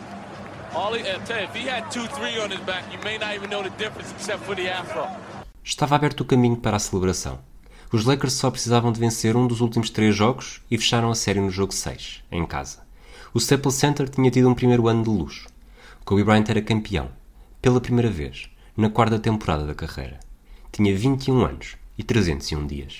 It happened to come through tonight. It came through tonight. Uh, we worked so hard. It was a hard-fought game, and we finally got a championship, and it feels great. Now, you for your 21 years, you said you've always dreamed of winning a championship. Is it what you dreamed of? Oh, it's everything and more. I mean, you have the, the Laker colors falling from the ceiling, the fans going crazy. I got the hat on and everything covering my throat. That feels great. Mas esta não era a típica história de e viveram felizes para sempre da Disney. Estava longe disso. Tinha um enredo de Hollywood mais denso, com mais obstáculos, com problemas a nascer até quando as coisas corriam bem. O balneário continuava dividido. Kobe Bryant não gostava de Shaquille O'Neal e Shaquille O'Neal não gostava de Kobe Bryant. Não há uma forma básica de explicar o que se passava. Podia ser ciúme, inveja, podia ser um choque de personalidades que não se ultrapassava com um simples campeonato. Podia ser tudo e mais alguma coisa. Kobe Bryant era obcecado pelo trabalho. Shaquille O'Neal gostava de se divertir no lado B da vida. Quando o primeiro começou a sentir que a descontração do segundo podia afetar o bem coletivo, o choque não foi bonito. And so there was constant challenge there to get that done. I mean, it was, it was, but I wasn't going back down from it, and neither was he. You know, he felt I should play a certain way, give the ball into him. I said, I'll give the ball into you if you work. You don't work, you don't get the ball. Said, throw me the ball. No, work. I never pulled any punches. What you see is what you get, man. Neither one of us are going to go, you know, smile in your face and then go over here and we never did that. We'd say it right to each other, man, and be done with it. Now let's go out and win. A ferida aberta entre os dois era pública. O início de fase regular um pouco aquém das expectativas deu margem para Shaquille O'Neal atacar a influência que Kobe estava a ter na manobra ofensiva dos Lakers. O base era cada vez mais decisivo. e a repetir as distinções individuais da temporada anterior, mas estava a caminho de dar mais um passo gigante nas estatísticas mais importantes, passando dos 22 para os 28 pontos por jogo. Já não era apenas um jovem promissor, era um líder por direito e não aceitava o desleixo constante de Shaquille O'Neal. Quando a fase regular terminou, os Lakers tinham 56 vitórias, menos 11 do que em 2000. Não tinham o melhor registro do Oeste e estavam em rota de colisão com os San Antonio Spurs. Individualmente, Kobe tinha ultrapassado os 50 pontos pela primeira vez na carreira, enquanto Shaquille O'Neal estava abaixo dos números registados na temporada anterior. Mas os playoffs foram outra história. Por mais problemas que os dois jogadores tivessem, partilhavam uma característica muito própria, a ambição de vencer. Podiam ter filosofias diferentes para lá chegar, mas o destino era o mesmo: a glória. Quando os jogos se tornaram decisivos, ligaram o interruptor e recuperaram o gene demolidor. Um gene que nunca se tinha mostrado tão forte, tão dominador, tão influente. Os Lakers já tinham terminado a fase regular com oito vitórias, mas os playoffs serviram apenas para reforçar essa superioridade. Os Blazers foram despachados em três jogos, sempre ganhos por mais de 10 pontos. Os Kings não conseguiram melhor e até tiveram mais uma oportunidade. Quatro jogos, quatro derrotas. No final do segundo jogo com os Kings, Kobe Bryant já parecia ter reconquistado Shaquille O'Neal. When I first came to LA, Jerry showed me a tape of this kid, and I knew he had potential. And a lot of people thought we had problems. We never really had problems at all. Os dois eram como irmãos, desavindos na maior parte do tempo, mas inseparáveis quando era necessário. Na final de conferência, os San Antonio Spurs foram engolidos pelos Lakers, novamente em quatro jogos, e com uma margem de vitória média de 22 pontos. Faltava a final, o último capítulo da época, contra os Sixers, de Allen Iverson, o jogador que tinha sido a primeira escolha no draft de Kobe Bryant. O favoritismo era esmagador, mas os Sixers conseguiram a surpresa no jogo 1, vencendo por 6 pontos. Depois, depois só voltou a dar Lakers. Os playoffs exibiram de forma esmagadora como a equipa de Phil Jackson conseguiu o melhor de dois mundos. Shaquille O'Neal dizia que Kobe era o melhor jogador. Kobe respondia dizendo que Shaq era o jogador mais dominante. Juntos, eram imbatíveis. Os números de Kobe, com 30 pontos por jogo nos playoffs, tinham atingido o Olimpo. E a vitória fazia-lhe correr a ambição no sangue. De repente, ganhar um ou dois títulos já não era suficiente. Tinha de haver mais. Sempre mais. We did it again. We're gonna get another one next year. Again. Back to back to back. Love y'all. A ambição de Kobe Bryant não era um mero pormenor. Sim, quem nunca ganhou fica obsessivo por vencer o primeiro. Quem ganha um não consegue dormir a pensar em alcançar um segundo. E depois do segundo, a gula é tanta que o terceiro parece um sonho que tem de ser concretizado a todo o custo. Para o jogador dos Lakers, o three-peat não era apenas um feito individual. Não seria apenas mais um título que iria guardar no bolso para mais tarde contar a quem quisesse ouvir. Vencer três campeonatos consecutivos era a forma perfeita de começar a enquadrar-se na história da NBA. Era fácil, demasiado fácil, fazer contabilidade da elite. E ao fazê-lo, percebia-se o objetivo de Kobe Bryant. Magic Johnson e Karim Abdul-Jabbar nunca tinham conquistado três títulos consecutivos. Os Lakers em Los Angeles nunca tinham vencido três campeonatos seguidos. Era preciso recuar até ao início da década de 50, entre 52 e 54, para encontrar um three-peat dos Lakers, na altura a jogar em Minneapolis, e com George Mikan como grande estrela. De resto, só duas gerações o tinham conseguido. Os Celtics de Bill Russell ganharam oito épocas consecutivas e os Bulls de Michael Jordan em duas ocasiões distintas, na década de 90. Para Kobe, mesmo que tivesse de dividir o mérito com Shaquille O'Neal, atingir esta elite seria alcançar um lugar cristalizado na história. E podia fazê-lo com apenas 23 anos. Tinha tudo para ser um início meteórico de carreira, que o catapultaria para os anais da liga. Basta ver que Michael Jordan e George Mikan só conseguiram com 29 anos, e Bill Russell com 26. Mas a época tinha outra motivação escondida. Havia um passar de testemunho simbólico, marcado por um regresso à NBA. Quando Kobe Bryant chegou à Liga, em 1996, Michael Jordan era o campeão, treinado por Phil Jackson. Agora os papéis tinham-se invertido. O jovem aprendiz levava 5 anos de experiência. Procurava o terceiro título consecutivo. Era orientado por Phil Jackson e ia ter pela frente uma espécie diferente de rookie. Michael Jordan. Depois de um interregno de 3 anos, o melhor jogador do mundo estava de volta mais velho e com outra camisola sob o corpo, a dos Washington Wizards. Podia já não ser o mesmo jogador, embora as estatísticas demonstrem que continuava a ser um sério problema, mesmo com 38 anos. Mas continuava a ser um ídolo para Kobe, um modelo de Kobe, uma motivação de Kobe. De certa forma, era como se o filho tivesse passado o dia sozinho no quintal de casa a treinar para mostrar o que tinha aprendido quando o pai regressasse. E não havia palavras para descrever a capacidade de Kobe Bryant. Os dois defrontaram-se duas vezes durante a temporada, sempre com vitória dos Lakers. Em Los Angeles, a 12 de fevereiro, Kobe Bryant recebeu o ídolo com uns simbólicos 23 pontos e 15 assistências, contra os 22 pontos do veterano. Depois, em abril, no último jogo de Jordan na temporada, o duelo perdeu fulgor. A antiga vedeta saiu do banco, fez pouco mais de 12 minutos e não foi além de 2 pontos em 5 lançamentos. Quiçá desmotivado pela ausência do duelo, Kobe fechou o jogo com 14 pontos, em 33 minutos. O reencontro com Michael Jordan não foi mais do que uma história paralela da temporada. Simbólica, é certo, mas longe de estar no top das prioridades de Kobe Bryant. Havia jogos para ganhar dentro de campo, havia história para escrever, havia novas barreiras para ultrapassar. A condição física de Kobe Bryant parecia ter atingido um novo máximo. Não houve lockout, não houve lesão que o tenha impedido de atingir os 80 jogos na fase regular pela primeira vez. A primeira de 5 na carreira. Individualmente sentia que não tinha tanto a provar. Era um jogador cada vez mais experiente, inteligente a perceber os momentos e sem a sede inesgotável de ser o melhor a cada lance, de ser a estrela em cada posse de bola.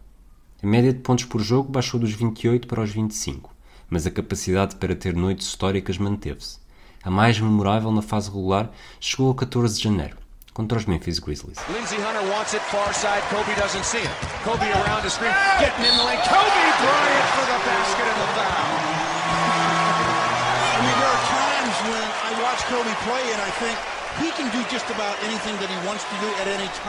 Com Shaquille O'Neal suspenso, Kobe aproveitou para matar o jogo em três períodos, com 56 pontos e uma vantagem de 39.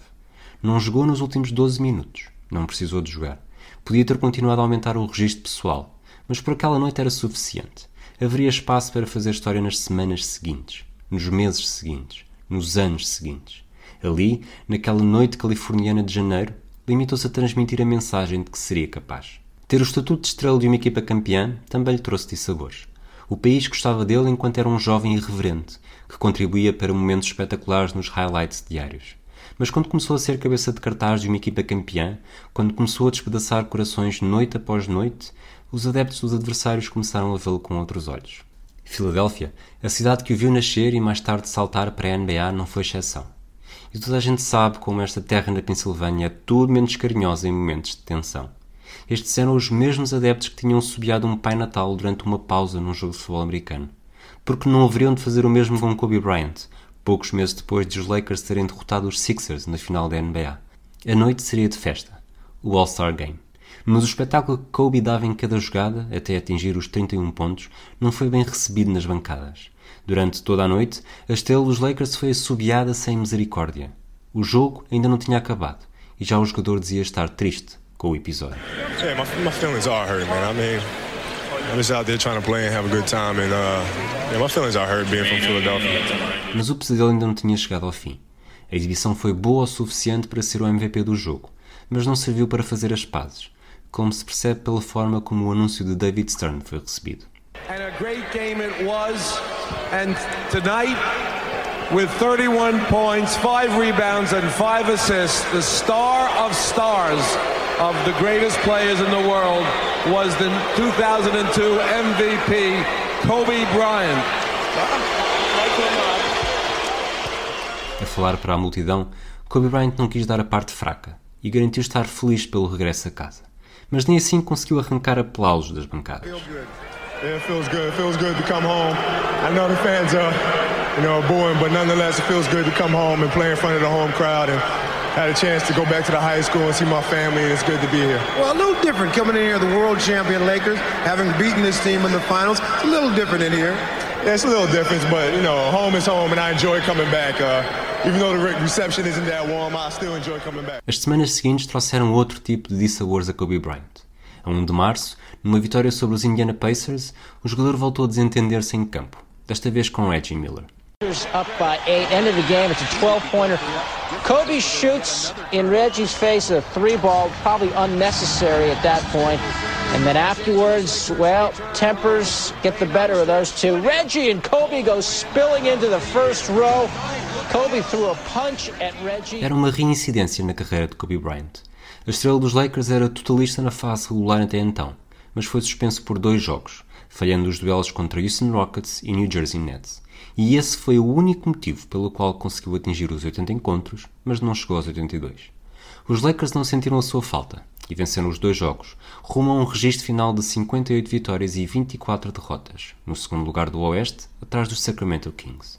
O título continuava perfeitamente em aberto, mas dificilmente o caminho seria tão simples como na temporada anterior. Os Portland Trail Blazers foram varridos na primeira ronda em três jogos, e os San Antonio Spurs chegaram a assustar, vencendo o segundo jogo em Los Angeles, mas depois não voltaram a dar um ar da sua graça nos três jogos seguintes. Com uma média de 26 pontos por jogo, Kobe Bryant tinha ajudado os Lakers a chegar a uma nova final de conferência. O sonho estava mais próxima, mas desta vez não havia o fator casa, e os Sacramento Kings não eram uma equipa qualquer. Tinham terminado a fase regular com o melhor registro da NBA. Chris Webber e Peja Stojakovic eram as estrelas da equipa e tinham mais de 20 pontos por jogo de média. E nos playoffs tinham despachado os Utah Jazz e os Dallas Mavericks sem grandes dificuldades. Ia ser um duelo palpitante, e nada naquela série desiludiu. Depois dos primeiros quatro jogos, havia um empate a dois. Os Lakers tinham conseguido vencer em Sacramento. Os Kings retribuíram a gracinha em Los Angeles. De repente, era uma série a melhor de três.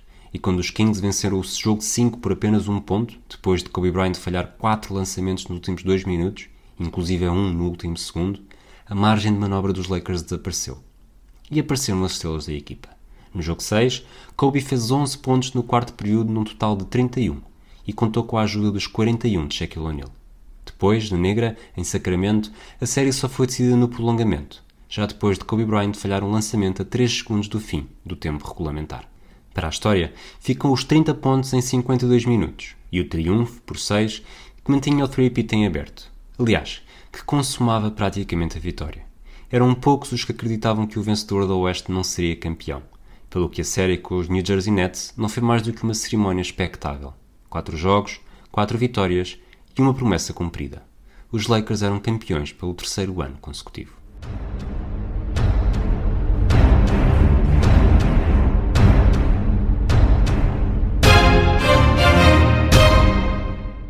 Não há bem que sempre dure, nem mal que nunca acabe. O ditado popular parece encaixar-se na perfeição ao que se passou na carreira de Kobe Bryant durante este período. No papel, tudo parecia perfeito descontando já a relação atribulada como uma verdadeira montanha russa com Shaquille O'Neal. Os três títulos de campeão tinham feito dos Lakers a grande sensação do desporto norte-americano, e Kobe sabia que não era altura para descansar à sombra dos feitos. Por isso, aproveitou o verão de 2002 para ganhar 7 kg de músculo. I just really wanted to get stronger because I saw that as a untapped potential uh, for myself. I felt like I, throughout the years since I've been in the league, I, I've been getting stronger uh, every summer. And this summer, I felt like it was the time to really make that leap um, because I was knocking on the doorstep of, of, of becoming more of a, of a power guard. Kobe Bryant tinha abdicado do Mundial de Basquetebol, tal como já ficara de fora da seleção olímpica para Sydney em 2000. A prioridade, sobretudo na primeira fase da carreira, sempre fora outra: ganhar na NBA, ganhar entre pares, escrever um dos capítulos mais importantes na história da liga.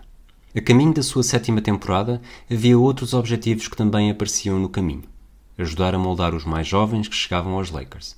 Kobe sabia bem os desafios associados à entrada prematura na NBA e queria contribuir cada vez mais como um professor, como um verdadeiro líder.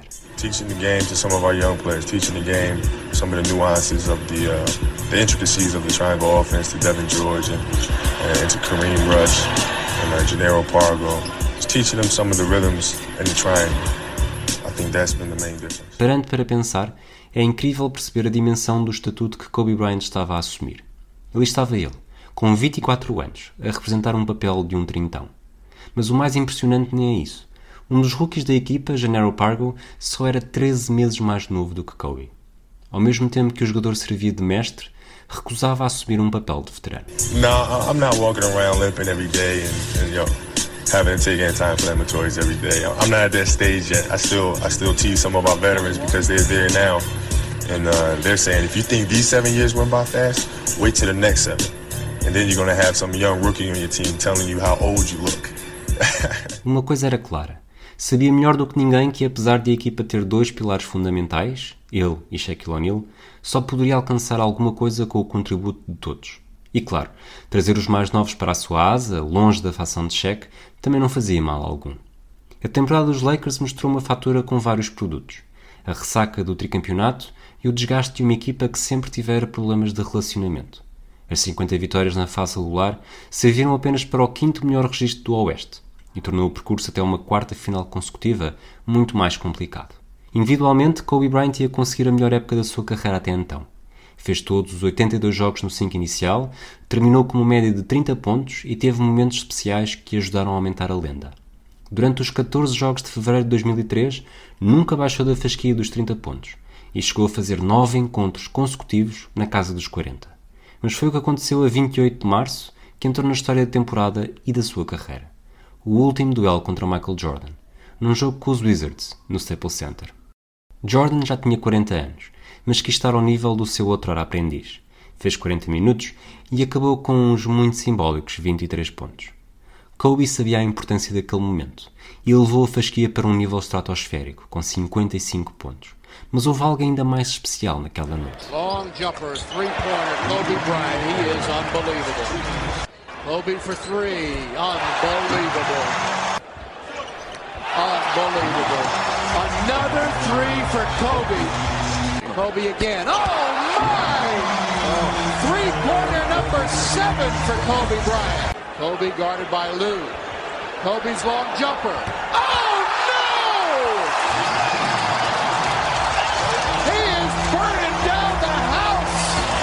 that man right there took the game into his own hands and went on a shooting spree that I've never seen before. Foi memorável. Kobe Bryant marcou 23 pontos no segundo período. Ao intervalo já tinha 42 e na estatística final saltam à vista os 9 triplos em 13 tentativas. Este último registro foi outra das grandes mudanças da nova época, a capacidade para lançar de fora. Kobe Bryant garantiu novos máximos de carreira de triplos, 4 por jogo, e de percentagem de sucesso, acima dos 38%. Em janeiro, estabeleceu mesmo um novo recorde da NBA, ao fazer 12 em 18 tentativas, numa vitória sobre os Sonics. O problema chegou nos playoffs. Os Lakers conseguiram passar os Timberwolves em 6 jogos, com Kobe a ter uma média de 32 pontos, mas depois caíram contra os futuros campeões, os San Antonio Spurs. Foi a repetição de 99. O testemunho voltou para as mãos de Greg Popovich e Tim Duncan, e pela primeira vez em 4 anos, Kobe Bryant foi obrigado a ver a final da NBA, do sofá. I don't like it. I don't like it. It just feels like something's missing. You know, I've been so used to playing this at this point in time. Uh, to not be playing right now, it's just, you know, it hurts. Mas a mágoa desportiva era acentuada pela familiar.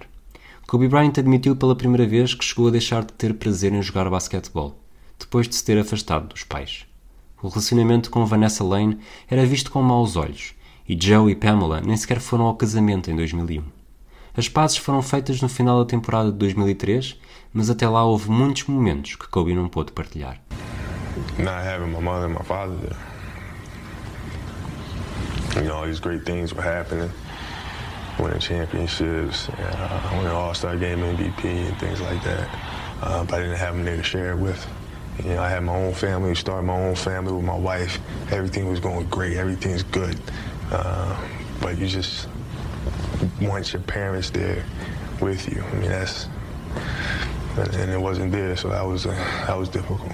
A relação com os pais tinha melhorado, mas a com a mulher ia cair num abismo no verão de 2003. Perder o título era uma coisa, mas Kobe Bryant fez algo que podia ter feito com que perdesse tudo o que mais gostava. No início de julho, no Colorado, quando se preparava para ser submetido a uma artroscopia ao joelho, foi acusado de violar uma empregada de hotel de 19 anos. A 4 de julho foi detido e saiu após pagar uma fiança de 25 mil dólares. Kobe Bryant negou ter feito sexo com a mulher em questão perante provas irrefutáveis, admitiu a relação sexual, mas garantiu ter sido consensual. O jogador dos Lakers foi formalmente acusado, mas viu a queixa ser retirada a 1 de setembro do ano seguinte, em 2004, depois de a mulher ter sido alvo de uma campanha de difamação e vítima de ameaças de morte e correio indesejado.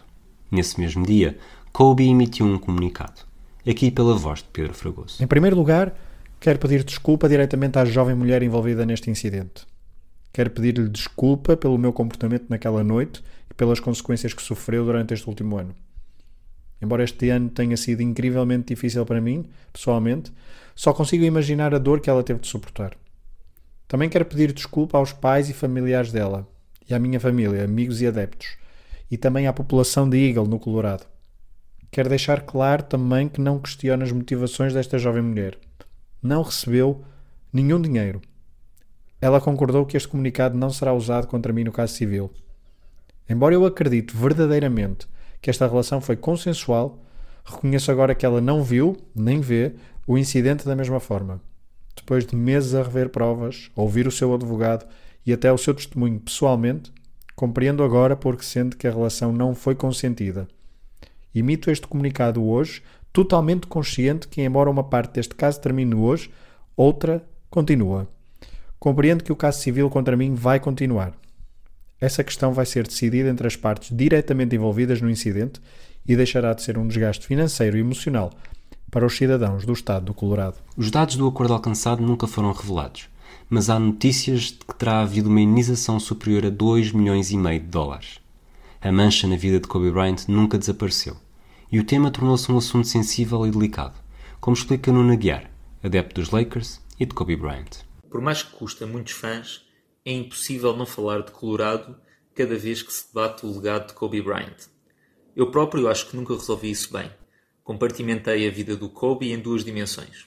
Concentrei-me sempre na vertente desportiva, que por si só já foi uma montanha russa que o arrastou frequentemente de herói para vilão, e mesmo não tendo toda a informação sobre o que se passou naquele quarto de hotel, simplesmente assumi que ele não seria boa pessoa. Mas obviamente isso não resolve a inquietação de saber que o atleta cujo sucesso eu mais celebrei na minha vida poderá ser um violador.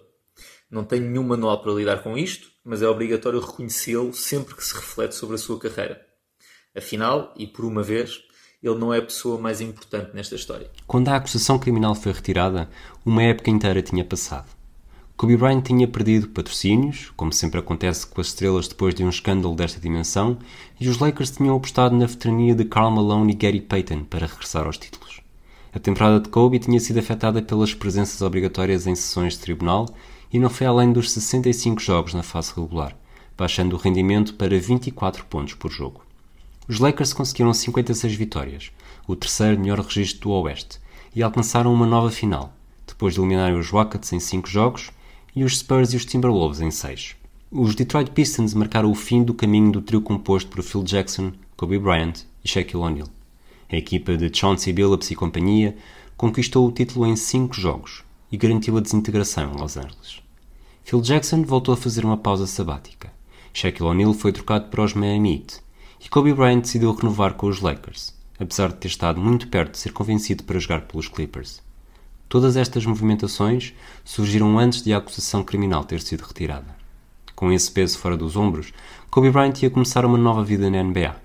E o início não ia ser tão simples como em 1996.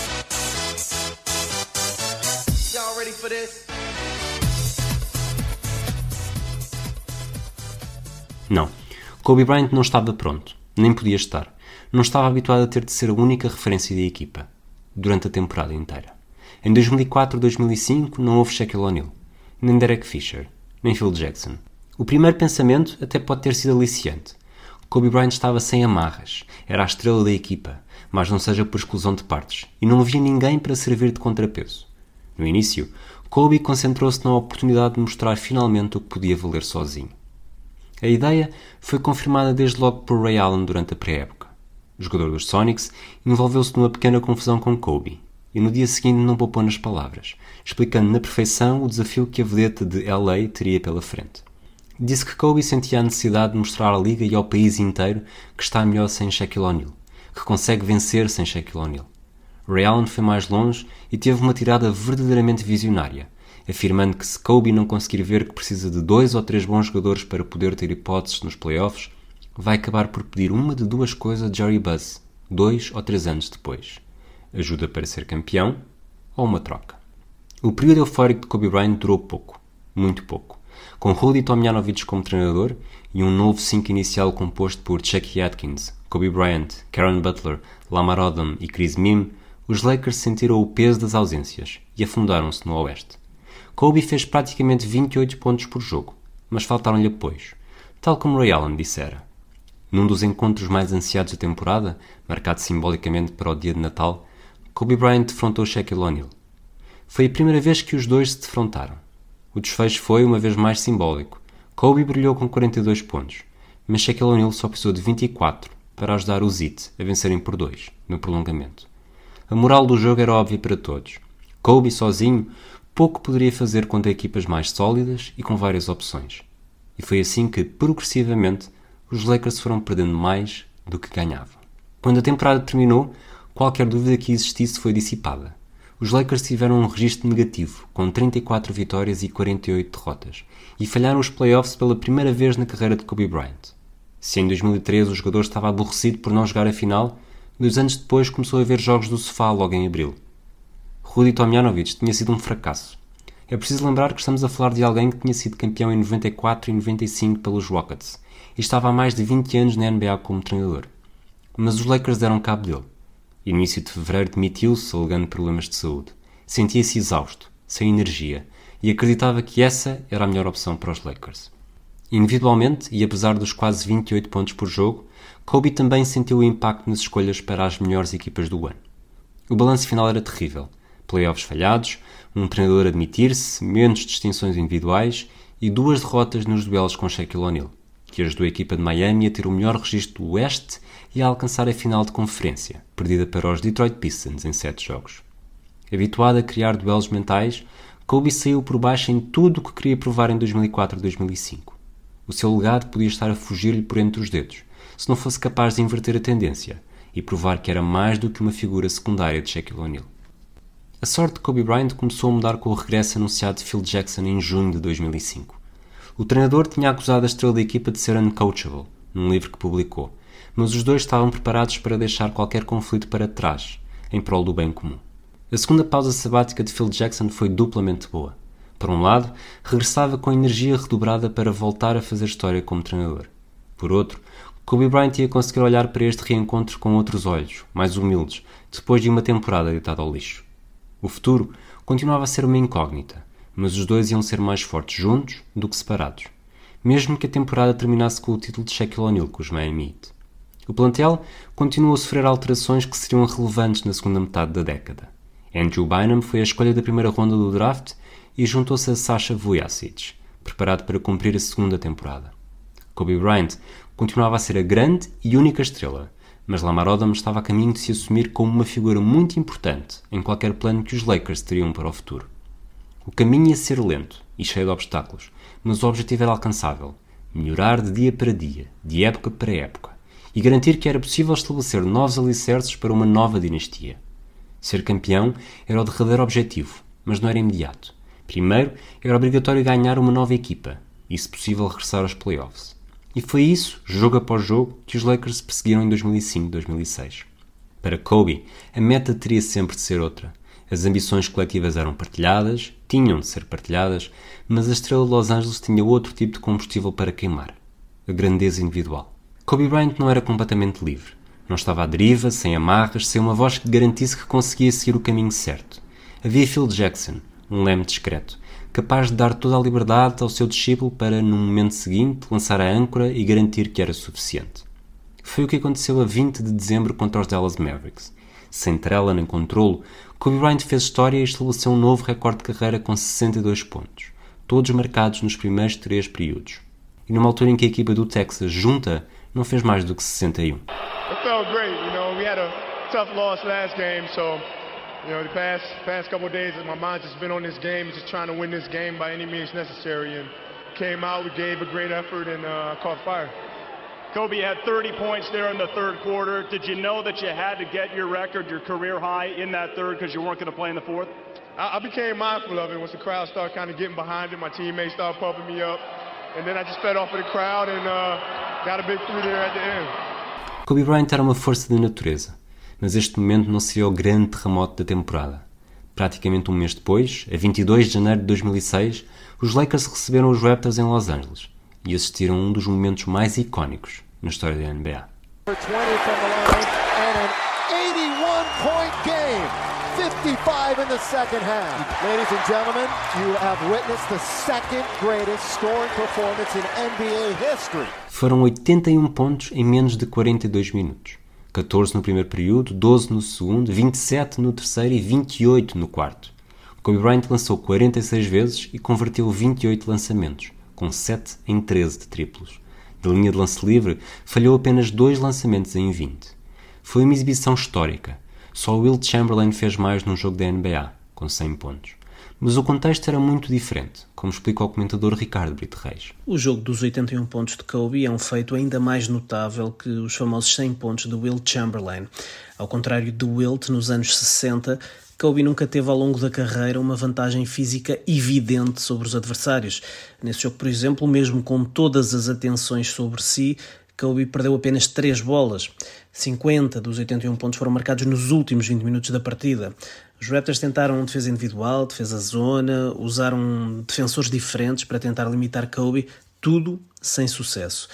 Numa era em que o jogo já era taticamente intricado e em que a procura da eficácia coletiva também já era um obstáculo a registros individuais fora do normal, pelo menos com muita frequência, Kobe Bryant ganhou um jogo de basquetebol praticamente sozinho. Kobe Bryant foi uma máquina de marcar pontos nesta temporada superou a marca dos 40 e 27 encontros e estabeleceu um novo recorde individual com uma média superior a 35 pontos por jogo, entrando numa elite muito especial. Apenas Wilt Chamberlain, Elgin Baylor, Rick Barry e Michael Jordan o tinham conseguido até então. E depois, só James Harden o fez, em 2018-2019. A grandeza individual parecia cada vez mais assegurada, mas os resultados coletivos continuavam a ser uma necessidade, uma obrigação. E aí, depois do sétimo lugar do Oeste, o confronto com os Phoenix Suns do MVP Steve Nash estava longe de ser apetecível. Mas os Lakers mostraram que estavam a tornar-se um osso duro de roer. Com uma vantagem de 2-1 na série, foram obrigados a disputar um prolongamento no jogo 4 em Los Angeles. E aí, como não podia deixar de ser, apareceu Kobe Bryant. Com 6,1 segundos por jogar, Luke Walton e Steve Nash disputaram uma bola ao ar no meio campo. O resto? O resto é história. tip it. Bryant with the save. Now you got to get a shot here. Final seconds. Bryant for the win. Bang! Com a segunda ronda à mão de semear, os Lakers baquearam. Perderam o jogo 5 por 17, perderam o jogo 6 no prolongamento, apesar dos 50 pontos de Kobe Bryant, e no duelo decisivo foram eliminados no Arizona, ao saírem derrotados por 31 pontos. Não era o regresso aos playoffs que Kobe Bryant desejava, e desperdiçar uma vantagem de 3-1 como sétimo cabeça de série foi doloroso, mas o sinal promissor para o futuro estava lá. Estes Lakers estavam uma peça de se tornarem uma ameaça de lutar pelo título. O número 8 dos Lakers desapareceu em 2006-2007. Depois de 10 temporadas com esse algarismo nas costas, Kobe Bryant decidiu que era a altura de mudar alguma coisa. Multiplicou o 8 pelo número de títulos que conquistara e passou a jogar com o 24. A verdadeira razão para a mudança nunca foi dissecada, mas tratou-se sobretudo de garantir uma nova vida. Kobe queria deixar para trás os anos com Shaquille O'Neal, os três títulos, a acusação de violação. Queria começar de novo. Queria fazer o possível para ter uma carreira tão boa com o 24 como tinha tido com o 8. Foi quase como tivesse provocado o nascimento de um novo inimigo, um novo rival, um duelo específico. Kobe, o 24, queria ser melhor que Kobe, o 8. Não haveria melhor motivação que essa, ser capaz de se superar a si mesmo. Coletivamente, os Lakers não estiveram muito longe da época anterior, vencendo 42 jogos e terminando na sétima posição do Oeste, com um novo reencontro marcado com os Suns nos playoffs. Mas individualmente, Kobe voltou a ser Kobe e continuou a bater recordes. Outro tipo de recordes, consolidando um lugar entre os melhores marcadores na história da NBA. A média baixou para menos de 32 pontos por jogo e não conseguiu superar o recorde de 81, mas teve séries verdadeiramente incríveis, sobretudo em março. Em quatro jogos consecutivos, Kobe Bryant não baixou dos 50 pontos. Fez 65 contra os Blazers, na noite em que os Lakers puseram fim a uma série de 7 derrotas seguidas, e depois marcou 50 aos Timberwolves, 60 aos Grizzlies e 50 aos New Orleans Oklahoma City Thunder. Os Lakers venceram os quatro jogos, nenhum deles por mais de 7 pontos de vantagem. Os pontos de Kobe não eram apenas um endereço, eram essenciais exceto nos playoffs. Aí, a média de quase 33 nos 5 jogos contra os Phoenix Suns foram irrelevantes. Os Lakers foram eliminados e o prazo de validade profetizado por Ray Allen tinha chegado ao fim. Havia um limite para a satisfação alcançada pelos feitos individuais. Ser MVP no fim de semana All-Star, vencer os prémios de melhor marcador, marcar 50, 60, 81 pontos em jogos, era especial, mas perdia-se com a espuma dos dias. Ser campeão era inolvidável, era o caminho para a grandeza. E aí, os últimos três anos não tinham deixado margem para grande dúvida. Falhar os playoffs ou ser eliminado na primeira ronda era um fracasso. E Kobe sentia-os mais do que ninguém. Tinha deixado de ser uma pedra fundamental numa equipa campeã. Agora era pouco mais do que uma estrela numa equipa ignorada na disputa pelo título. O que lhe valia isso? De que lhe serviria isso quando acabasse a carreira? Ver Shaquille O'Neal conquistar um campeonato sem ele só ajudar a aumentar ainda mais a obsessão, a ferida de precisar de ganhar sozinho, de provar que era verdadeiramente o alfa daquele plantel. Kobe precisava de apoio. Percebia que com aquele plantel ia continuar a faltar alguma coisa. Ray Allen tinha razão. Kobe Bryant queria uma de duas coisas: ter uma equipa mais forte ou ser trocado para uma cidade que lhe conseguisse oferecer isso. O futuro ia ser delicado. Kobe Bryant tinha chegado a uma encruzilhada. Alguma coisa ia ter de mudar. E rapidamente.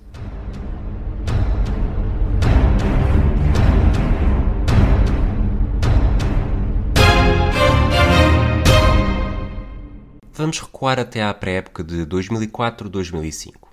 Phil Jackson e Shaquille O'Neal tinham acabado de sair da equipa, e durante um jogo de preparação, Kobe Bryant e Ray Allen desentenderam-se. No dia seguinte, a então estrela dos Seattle Supersonics traçou o destino do seu adversário. Disse que daí a dois ou três anos ia acabar por exigir uma de duas coisas: ajuda para ser campeão ou uma troca. De outubro de 2004 a maio de 2007 passaram um pouco mais de dois anos e meio. A janela temporal de Ray Allen batia na perfeição. E o que tinha acontecido com Kobe Bryant? Falhar aos playoffs pela primeira vez na carreira, voltar a ser orientado por Phil Jackson e somar duas eliminações na primeira ronda contra os Suns.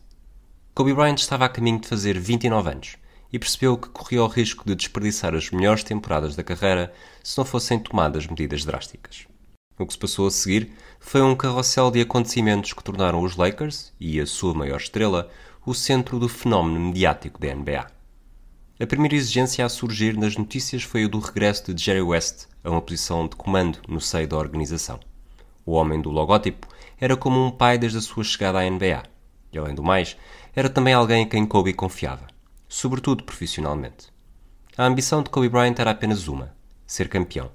Percebia perfeitamente que os Lakers não estavam em condições de lutar pelo título e sabia que alguma coisa teria de mudar. A insatisfação parecia subir de tom a um ritmo frenético, e a divulgação de notícias de que Shaquille O'Neal tinha sido trocado por causa de Kobe deixou-o ainda mais descontente, como fez questão de vincar durante uma conversa com o jornalista Stephen A. Smith.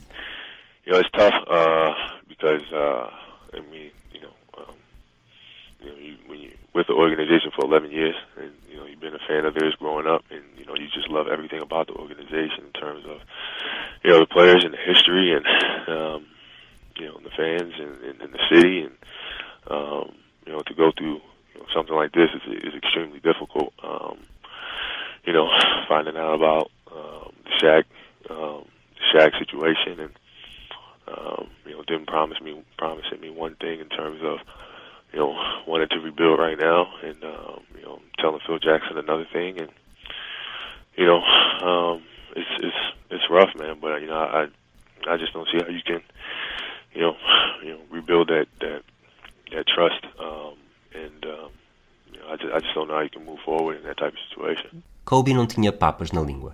A aventura nos Lakers estava a acabar e queria ser trocado. Yeah, I would like to be traded, and, it, and as tough as it is to say that, and as tough as it is to to come to that conclusion, um, you know, there's no other there's no other there's no other alternative. You know, they they obviously want to move in a different direction in terms of you know rebuilding. I wish they would have you know told me that um, you know prior to me resigning with the team. Um, they obviously want to move in a different direction and. And, uh, but they want to keep you though, Kobe. They want to move in a different direction, but they don't want to do it without you. Well, you know, you got to be upfront about that, man. You know, three years ago when I was resigning, you know, they should have, you know, told me that they wanted to rebuild and uh, affected my decision. But you know, tell me one thing and do another. A estrela tinha mais dois anos de contrato, mas apelava à equipa que admitisse o erro e o deixasse sair para um sítio onde pudesse ser feliz. You know what? I just want them to do the right thing. Do the right thing, man. You, they know what they did. You know what I mean? They know the situation that, that they painted. You know what I mean? Do the right thing, man. Do the right thing. You know you was trying to rebuild. You told me something different. I resigned because of what you promised me. You know the blame that you that you cast upon me. You, you know that stuff. They know that stuff. So, mm. you know, just step up, do the right thing. Em surdina, a NBA entrou em ebulição. Dia após dia surgiam novas informações sobre o que poderia acontecer com Kobe Bryant. Quando interrogado sobre que equipa queria para o futuro, o base não se prolongava muito. Até podia jogar em Plutão, na altura um planeta na posse de todas as suas capacidades, desde que pudesse ser feliz.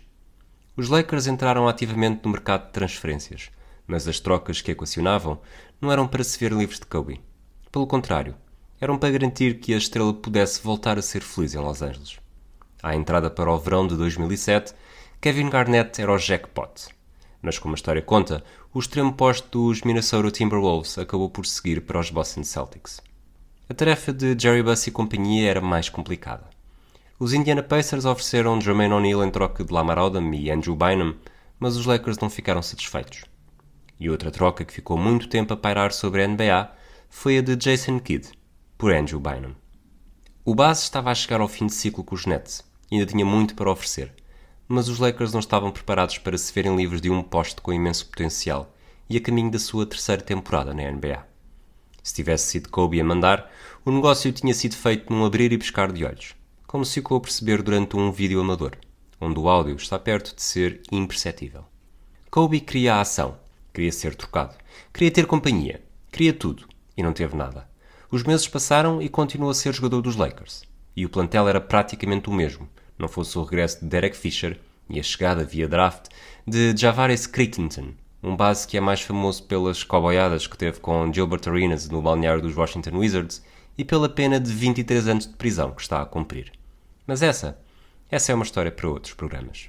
Aqui fala-se de Kobe. E em 2007-2008, Kobe Bryant teve de se reinventar. Teve a paciência ou a resignação de continuar em Los Angeles e esperar pela recompensa. Não fez birra. Estava determinado e demonstrou-o logo no primeiro jogo da temporada, com 45 pontos contra os Houston Rockets. Os Lakers continuavam a ter um plantel curto, mas Kobe Bryant era uma figura incontornável. E de repente, em fevereiro de 2008, o horizonte ficou menos nublado. A ajuda estava a chegar e falava castelhano.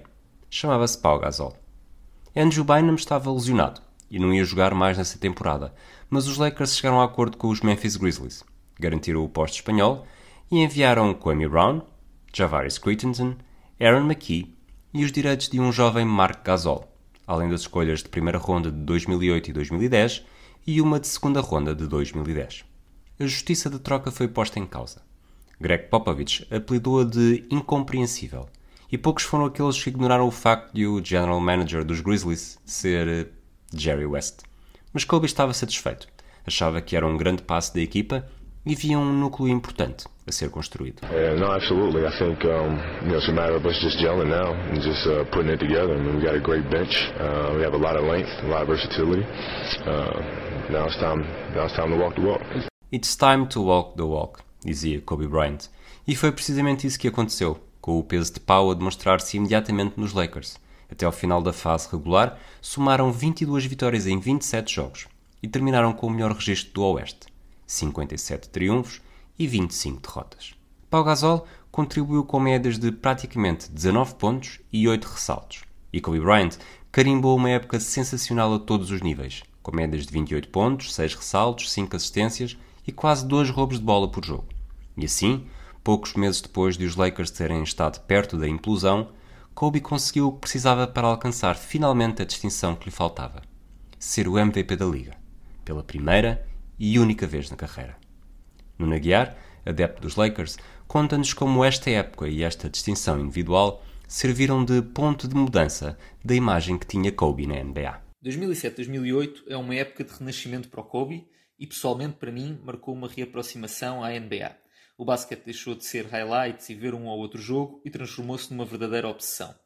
Depois de perder dois anos seguidos na primeira ronda dos playoffs, a primeira metade da época mostrava uns Lakers diferentes. O Fischer trouxe maturidade à equipa e o Bynum revelava todo o seu potencial, pelo menos até à lesão. A equipa jovem e inexperiente tinha crescido.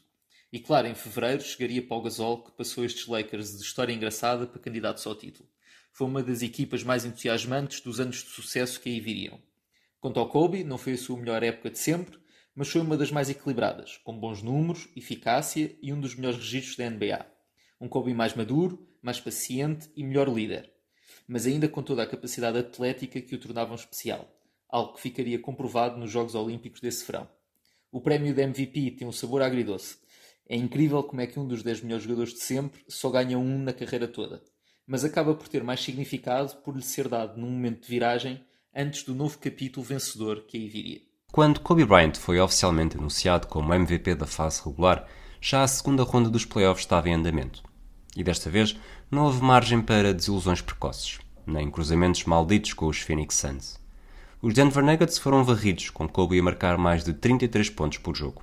E depois os Utah Jazz, vilões de uma vida passada, não fizeram muito melhor, pensando apenas os dois primeiros jogos em casa. No total, teriam feito 6 encontros, e Kobe a marcar, mais de 33 pontos por jogo. Kobe estava de novo numa final de conferência, e mais uma vez havia um reencontro com adversários do passado, os San Antonio Spurs.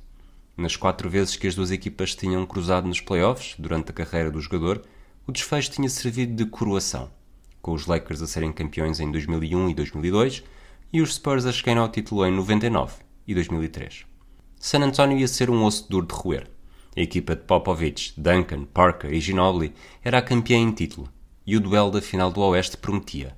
Mas os Lakers seguiram dominadores com 4 vitórias em 5 jogos e marcaram presença na primeira final com os Celtics desde 1987. Boston estava a viver a primeira época com o trio Kevin Garnett, Ray Allen e Paul Pierce, mas chegava à final longe do fulgor demonstrado na primeira metade da temporada. Os Celtics terminaram com o melhor registro da fase regular, mas tinham sido forçados a dois jogos sete nos playoffs. Para muitos, os Lakers eram favoritos, e Kobe Bryant estava bem posicionado para alcançar o quarto título da carreira. Não aconteceu. Os Celtics aproveitaram da melhor maneira o fator casa que tinham conquistado e venceram todos os três jogos da série disputados em Boston. Nos três de Los Angeles, beneficiaram de uma reviravolta surpreendente no jogo 4, quando recuperaram de uma desvantagem que chegou a ser de 20 pontos durante o terceiro período. Kobe Bryant ficou frustrado. Com razão, era a segunda final perdida, a primeira sem Shaquille O'Neal. Por um lado, a equipa estava melhor e a chegada de Pau Gasol tinha feito diferença. Por outro, tinha falhado a única coisa que verdadeiramente interessava when I retire, I don't want people to say, okay, he only won because of Shaq. As unfair as that is, Magic never won without Cap, right? Michael never won without Scotty. So, but here I am getting stuck with this argument, which is not fair, but yet this is the argument people will make, and I'm not okay with that. Mas como diz Márcio Martins, comentador televisivo de basquetebol e adepto dos Lakers, a derrota com os Celtics e a forma como aconteceu, com uma derrota humilhante no jogo 6, acabou por ser também a maior motivação que Kobe poderia ter tido para o futuro. Os 39 pontos de diferença na vitória dos Celtics nesse, nessas, no jogo 6 dessas finais de 2008 foi a maior diferença num jogo de título na história da NBA. Agora imaginem o que não terá sido para alguém tão competitivo como Kobe Bryant sofrer essa derrota. Uh, eu estava a assistir ao jogo em direto e estava a pensar nisso mesmo, a pensar, bem, o que é que não irá naquela cabeça, o que é que ele não irá fazer com isto? E claro que ele usou isso como motivação. Uh, a pior derrota de sempre uh, pode ter sido a melhor motivação de sempre para um, Kobe Bryant. Não só para voltar a ser campeão, mas para derrotar especificamente os Celtics uh, numas finais. como ele próprio já admitiu mais tarde, o título de 2010 foi provavelmente o mais saboroso da sua carreira. A Mamba Mentality ia começar a aparecer em todo o seu esplendor. Pouco mais de um mês após a derrota em Boston, Kobe Bryant foi anunciado na equipa oficial dos Estados Unidos para os Jogos Olímpicos de Pequim, e a estreia pela seleção não podia ter sido mais positiva. Depois de abdicar em 2000 e de ter sido forçado a falhar 2004 devido ao caso de violação, Kobe Bryant ia ter finalmente o batismo olímpico. Os Estados Unidos queriam limpar a imagem deixada em 2004, levaram todos os grandes nomes e a 24 do 8, com Kobe a jogar com o 10 nas costas, recuperaram a medalha de ouro num jogo contra a Espanha uma partida em que a estrela dos Lakers apareceu nos momentos decisivos para contribuir com 20 pontos e 6 ressaltos.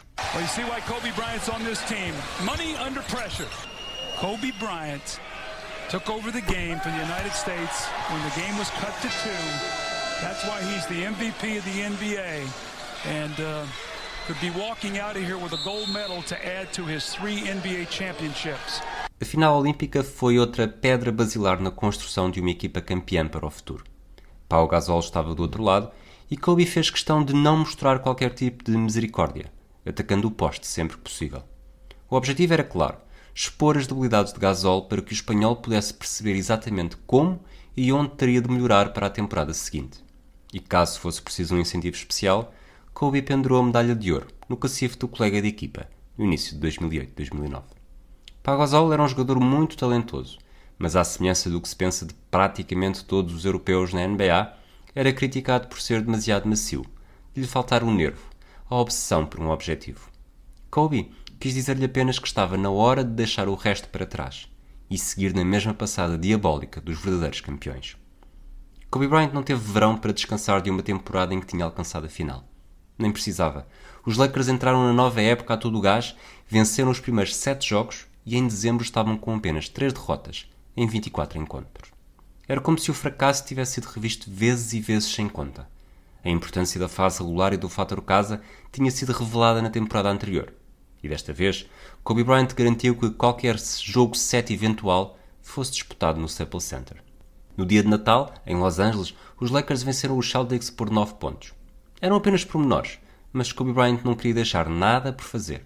Sabia bem para onde ia e pelo meio continuava a arranjar espaço para rubricar exibições verdadeiramente sensacionais, como quando saiu do Madison Square Garden, o pavilhão que o viu marcar o primeiro ponto, com 61 marcados. Estava tudo a compor-se.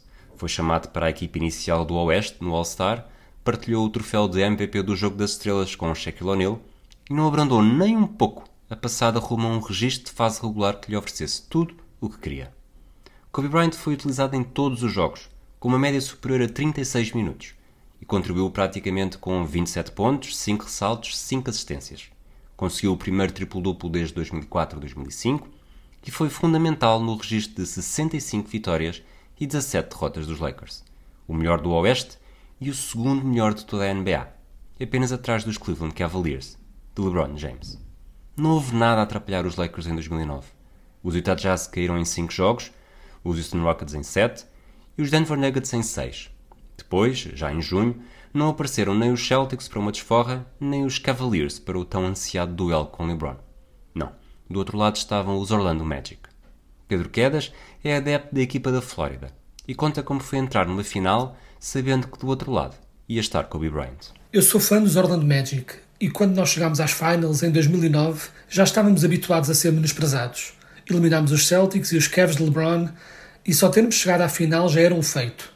Mas, já que lá estávamos, por que não tentar ganhar? Mas, quando o Corneli falhou aquele layup no último segundo do jogo 2, a 7 de junho, levando a que perdêssemos do prolongamento, a minha esperança essencialmente desapareceu. Sim, ainda ganhámos mais um jogo a seguir, mas a eliminatória estava perdida. Porque do outro lado estava Kobe Bryant, e não se podem falhar oportunidades de ouro contra o Kobe. Porque ele certamente não irá ter misericórdia do outro lado, esse era o grande medo de jogar contra o Kobe. Saber que qualquer mínimo erro podia ser o princípio do fim.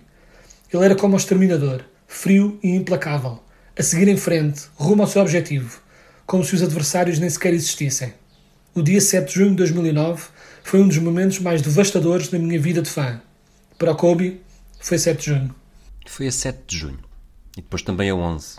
E a 14. Nos 5 jogos da final de 2009, os Lakers só não venceram o jogo 3 no dia 9. Kobe Bryant nunca marcou menos de 29 pontos e fez mais de 7 assistências e 5 ressaltos por jogo. Deixou de haver dúvidas sobre quem era o principal responsável pelos títulos. Entre 2000 e 2002, o MVP das finais tinha ido sempre para Shaquille O'Neal, por muito que Kobe Bryant pudesse ter contribuído. Desta vez, havia um único nome na lista: Kobe. Esta era a sua equipa. Paul Gasol, Lamar Odom, Andrew Bynum, Derek Fisher e Trevor Ariza ajudavam a construir um núcleo duro importantíssimo. Na estrela, só havia uma. O peso tinha desaparecido por cima dos ombros. Vencera finalmente sem cheque e igualar aos títulos do seu antigo colega de equipa. Respirar de alívio? Sim. Ia descansar? Nem por sombras. Porque por cada objetivo alcançado por Kobe, havia sempre pelo menos dois em lista de espera. Os últimos dois anos tinham sido significativos na carreira, mas na mente do basquetebolista já só havia algo para pensar. 2009, 2010. Kobe apareceu ainda mais decisivo do que em anos anteriores e resolveu múltiplos jogos nos instantes finais. A estrela dos Lakers nunca tinha tido falta de confiança, mas agora parecia haver mais gente a acreditar. Era como se o título de 2009 tivesse impulsionado a subida no elevador da glória. Foi assim com os Miami Heat. Artest looking, gets it to Bryant. Bryant dribbling, has to put it up at the buzzer, banks it in! He banks in the three! And the Lakers win the game! E com os Milwaukee Bucks. Get it into Kobe. Now, the Lakers for the win. Kobe going up over Bell. Fall away. Yes! Yes! At the buzzer, he does it! Was there ever a doubt? Kobe wins it for the Lakers! They beat the Bucks in overtime, 107-106, and the best in the game, the best closer, finisher. He breaks the hearts of those in the Bradley Center tonight. E com os Sacramento Kings. Kobe. And Kobe will get it for the win. He is hard to believe. No, he's not. Amazing again at the buzzer. Is there anybody more clutch than that man? E com os Boston Celtics, a 7 segundos do fim. Kicks it into Bryant. Back out Bryant. Shot clock at seven. Bryant leads, falling away. Puts it in! And the Lakers take a one-point lead. E com os Memphis Grizzlies, a 4 segundos do fim, depois de falhar 5 jogos por lesão. Kobe is going to be guarded by Rudy Gay not O.J. Mayo. He's got the pick, he's got the pop, the three. Yes! Yes! Kobe gives the Lakers the lead, 99-98. That's what he does. What's your job? You know, you go, you fill out these things, and they, uh, one of the questions becomes, "What is your job?" to break hearts. Kobe says, "I'm just a flat-out killer." E contra os Toronto Raptors, a 2 segundos do fim. Get the ball and go. Wait, make sure you get the last shot. Kobe. Ball away. Yes! 1.9 to play.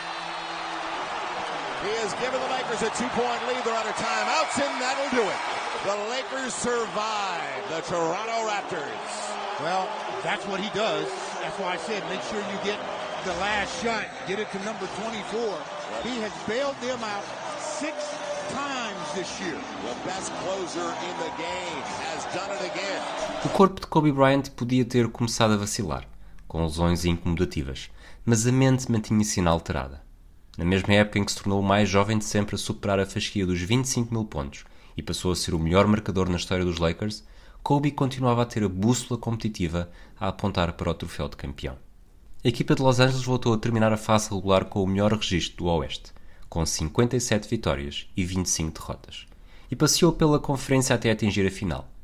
Venceu os Oklahoma City Thunder em 6, varreu os Utah Jazz e eliminou os Phoenix Suns em 6 jogos. Na terceira final em 3 anos, Kobe Bryant voltou a encontrar os Celtics. Era a desforra tão ansiada. E não só pela final de 2008. A história era madrasta para os Lakers em finais com a equipa de Boston. Apenas dois títulos em 11 duelos. Mas desta vez ia ser diferente. Kobe Bryant tinha aprendido com os problemas do passado. Os Lakers terminaram a fase regular com melhor registro que os Celtics e tinham a vantagem de jogar um eventual jogo 7 em casa. E foi precisamente isso que aconteceu. Em Los Angeles, no Staples Center, Kobe Bryant nem precisou de ser uma estrela indefensável. Fez 23 pontos, a segunda marca mais baixa da final, mas contribuiu com 15 ressaltos, na vitória por 4. Ah, e fez uma assistência decisiva para um triplo de Ron Artest, à entrada do último minuto do jogo, que deixou os Lakers a ganhar por 6. Kobe Bryant tornou-se um homem ainda mais feliz, mais realizado. Voltou a ser o MVP da final e somou mais um troféu de campeão. Mas não era isso que o estava a motivar. Poucos minutos depois do final do jogo 7, numa conferência de imprensa com as duas filhas que já tinham nascido até então ao colo, não houve dúvidas sobre o que este título significava para Kobe. He's got one more than Shaq.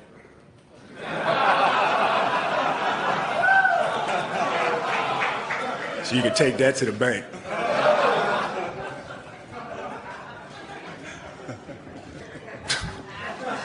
You know how I am. You guys know how I am. I don't forget anything.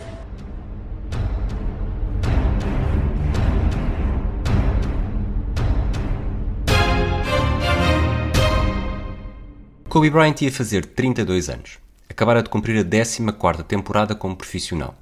E tinha 5 títulos pelos Lakers em Los Angeles, imitando algo que só Karim Abdul-Jabbar, Magic Johnson e Michael Cooper tinham conseguido.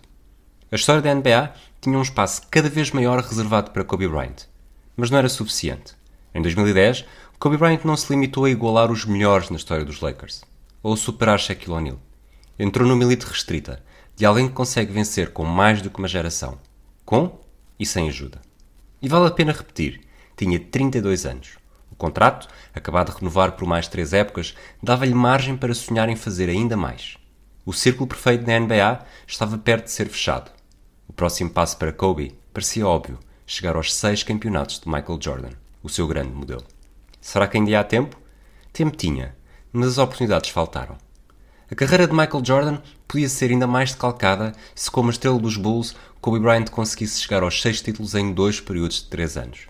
Mas se um o tinha feito com apenas duas épocas de intervalo, o outro podia lá chegar num espaço ainda maior.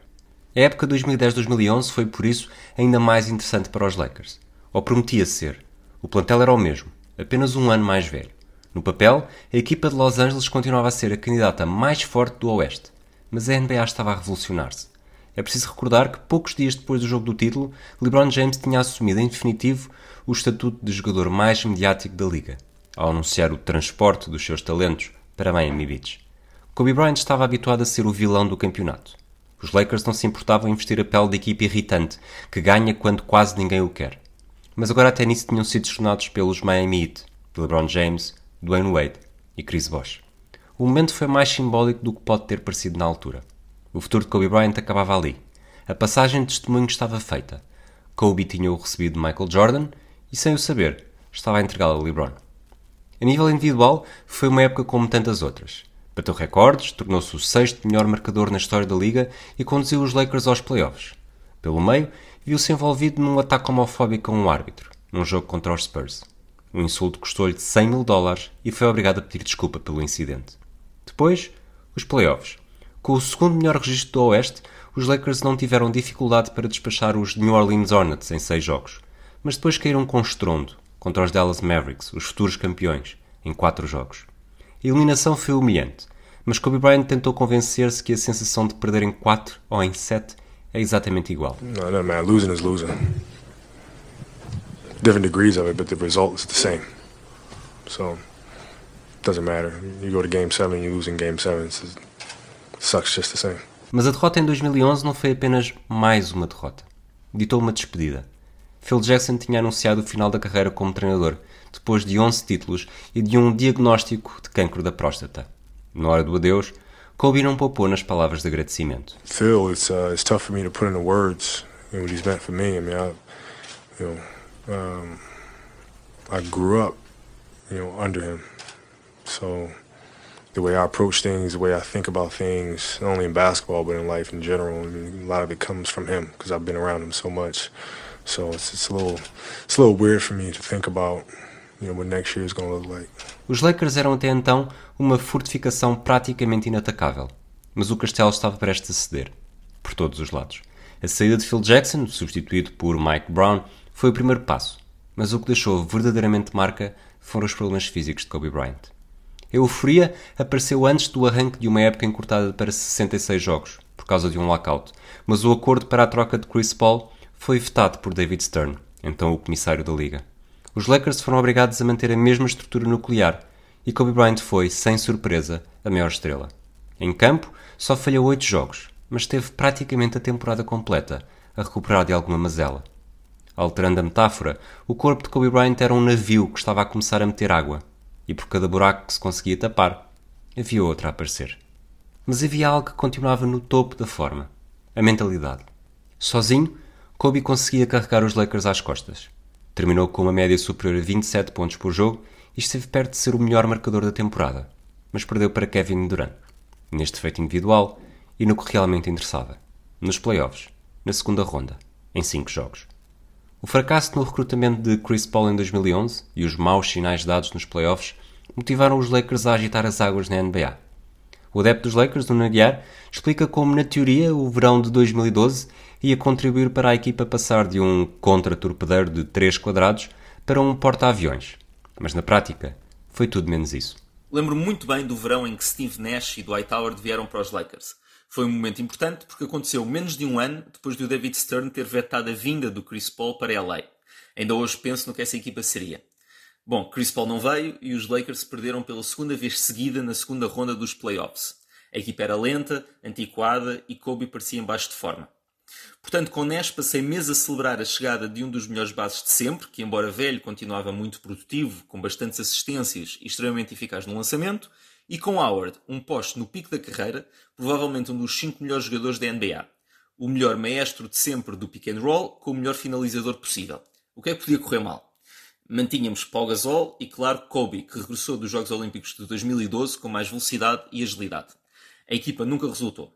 Não havia química, era notório que Gasol e Howard não funcionavam dentro de campo e Kobe e Howard não se davam bem fora dele.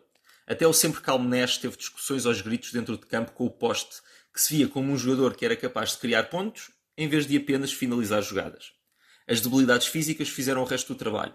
O Ron Artest já quase não conseguia saltar, o Nash lesionou-se no segundo jogo e nunca voltou a ser o mesmo, e Howard estava a recuperar de uma cirurgia às costas. Eram terríveis defensivamente. O treinador Mike Brown foi despedido ao fim de cinco jogos, substituído por Mike D'Antoni, que tinha o estilo de jogo errado para esta equipa. O que esta época também nos daria foi uma das mais impressionantes séries de jogos de Kobe, que acabaria em tragédia. Nos últimos jogos, antes de rebentar o Aquiles, Kobe jogou 45, 48, 41, 47, 42, 47, 47 minutos. 7 jogos, 6 vitórias. Os Lakers iam aos playoffs. A jogar como base, além dos pontos, acabaria a igualar o recorde de assistências até esse ponto na sua carreira, que, para todos os efeitos, acabou com aqueles dois lances livres marcados quase a chorar. O resumo de Nuno é perfeito, mas talvez peque pela racionalidade. Vamos recapitular o contexto. Kobe Bryant tinha 34 anos estava a caminho de terminar a sua 17 temporada na NBA, depois de um verão onde tinha voltado a ser campeão olímpico. Naquela noite de 12 de abril, contra os Golden State Warriors, fazia o jogo 78 na temporada, com uma média de 38,6 minutos. Os Lakers estavam a lutar por um lugar nos playoffs, e Kobe não podia, nem queria, descansar. Dois dias antes, tinha feito os 48 minutos completos. Completos mesmo, não tinha falhado um único segundo na vitória em Portland. E ali, no Staples Center, estava a caminho de fazer igual, quando rompeu o tendão daqueles, durante uma penetração para o cesto. Estava quase com 45 minutos de jogo. Tinha marcado 32 pontos. E os Lakers perdiam por dois. Kobe mal conseguia andar. Coxou para o banco, coxou de volta para a linha de lance livre. E, sem tremer, converteu os dois lançamentos, antes de cochear novamente na direção do balneário. Kobe tinha dado tudo o que tinha, e o que não tinha, para um objetivo. Os Lakers iam estar nos playoffs, mas para a sua maior estrela, o futuro era uma incógnita. E foi com lágrimas nos olhos que falou aos jornalistas no final do encontro.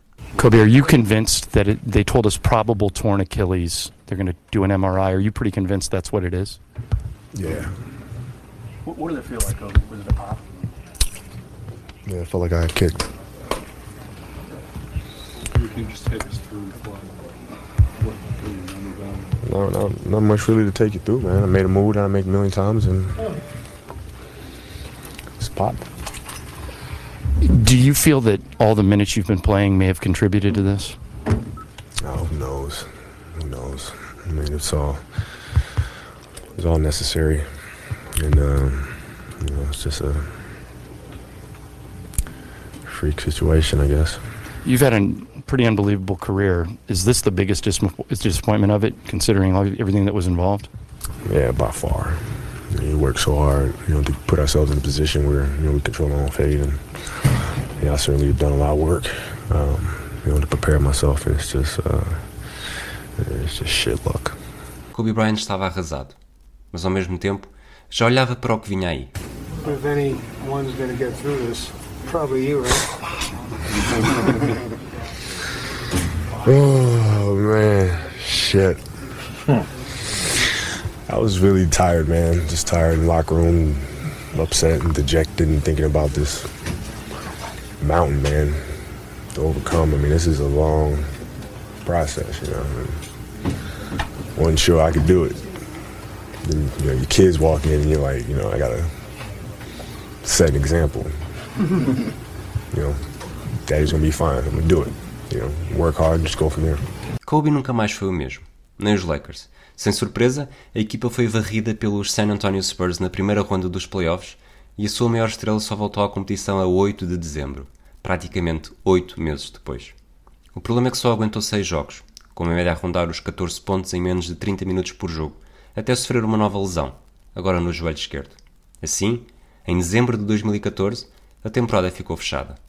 Não era só Kobe Bryant que estava em mudança. Os Lakers também ficavam cada vez mais longe da ribalta ano após ano, e nessa temporada falharam os playoffs, depois de ganharem apenas 27 jogos.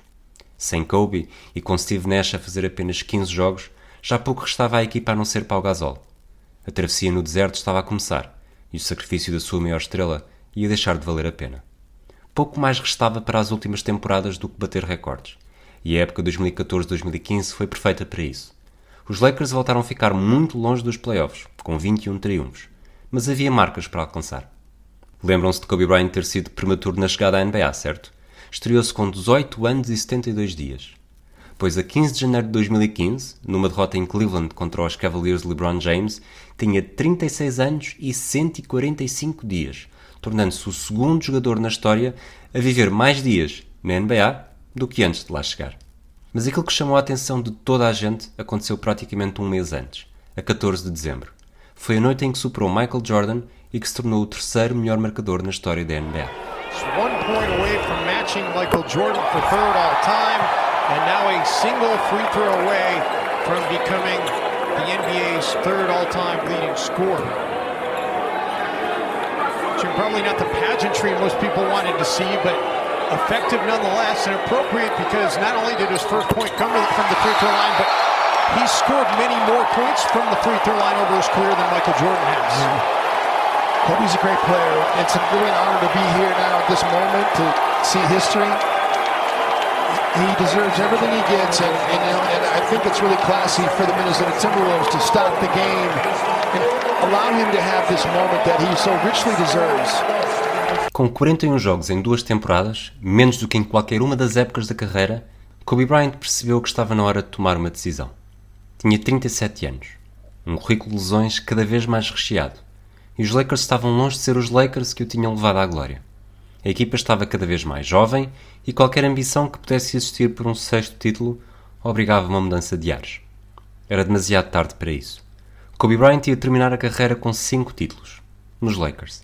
Os Golden State Warriors eram os novos donos do Oeste e não havia cenário possível para abrir uma janela de oportunidade. Resistiu enquanto pôde, mas com o mesmo discernimento que conseguia explorar sempre as fraquezas do adversário, conseguiu olhar-se ao espelho, ver o presente e perceber o que reservava ao futuro. Onde outrora tinham estado Derek Fisher, Shaquille O'Neal, Lamar Odom ou Pau Gasol, estavam agora Jordan Clarkson, D'Angelo Russell e Julius Randle. E Kobe não conseguia escapar à vergonha.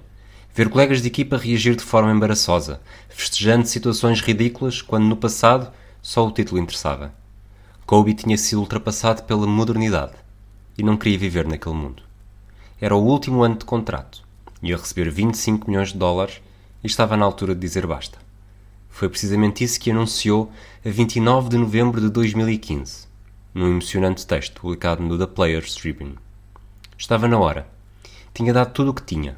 O corpo estava esgotado. Não aguentava mais. Tinham sido muitos anos, muito treino, muitas horas, sempre em busca de uma obsessão que se renovava época após época. Mas não dava para mais. Não dava mesmo. Tinha chegado o momento de dizer adeus, de pôr fim a uma magnífica viagem. O resto da temporada tornou-se numa digressão de homenagens, mesmo contra a vontade expressa de Kobe Bryant. A estrela queria continuar a ser assobiada pelos adeptos rivais. Queria sentir que nada tinha mudado, mesmo que os Lakers estivessem a caminho da pior época da sua história, com apenas 17 triunfos. Mas a grandeza deve ser reconhecida. E foi isso que aconteceu, noite após noite, em cada canto da América. Mesmo nos pavilhões onde tinha sido tratado de forma mais hostil nas primeiras 19 temporadas da carreira, foi acarinhado, recebeu prendas de todo o tipo e não conseguiu fugir ao carinho dos adeptos, nem mesmo em Boston. A cidade que poderia ter todo o tipo de motivos para o odiar, a estrela dos Lakers, natural de Filadélfia, foi uma das primeiras paragens e naquela noite fria de dezembro fez questão de receber Kobe Bryant de forma calorosa. And at the other forward, 6'6 from Marion High School, playing his final game in Boston. Number 24, Kobe Bryant. E, finalmente, o dia chegou. Quarta-feira, 13 de abril de 2016. Os caprichos do destino tentaram desviar as atenções da última noite da carreira de Kobe Bryant. Por uma enorme coincidência, naquele mesmo dia, à mesma hora, no mesmo estado, os Golden State Warriors podiam bater o recorde de vitórias da fase regular, estabelecido pelos Chicago Bulls em 96. Adeptos e jornalistas pareciam divididos, mas 24 horas depois deixou de haver dúvidas. O Staples Center transformou-se na capital de Los Angeles, dos Estados Unidos, do mundo. A estação de metro mudou de nome para Kobe, e muitas horas antes do início do jogo já a cerimónia tinha começado, com centenas de pessoas a deixarem mensagens de despedida à porta do pavilhão. Depois, lá dentro, o corte tinha os números 8 e 24 gravados em honra da vedeta da noite. Magic Johnson fez questão de apresentar Kobe Bryant e não teve qualquer pudor em revelar quem era afinal o melhor jogador na história da equipa. Kobe Bryant has never cheated the game. He has never cheated us as the fans.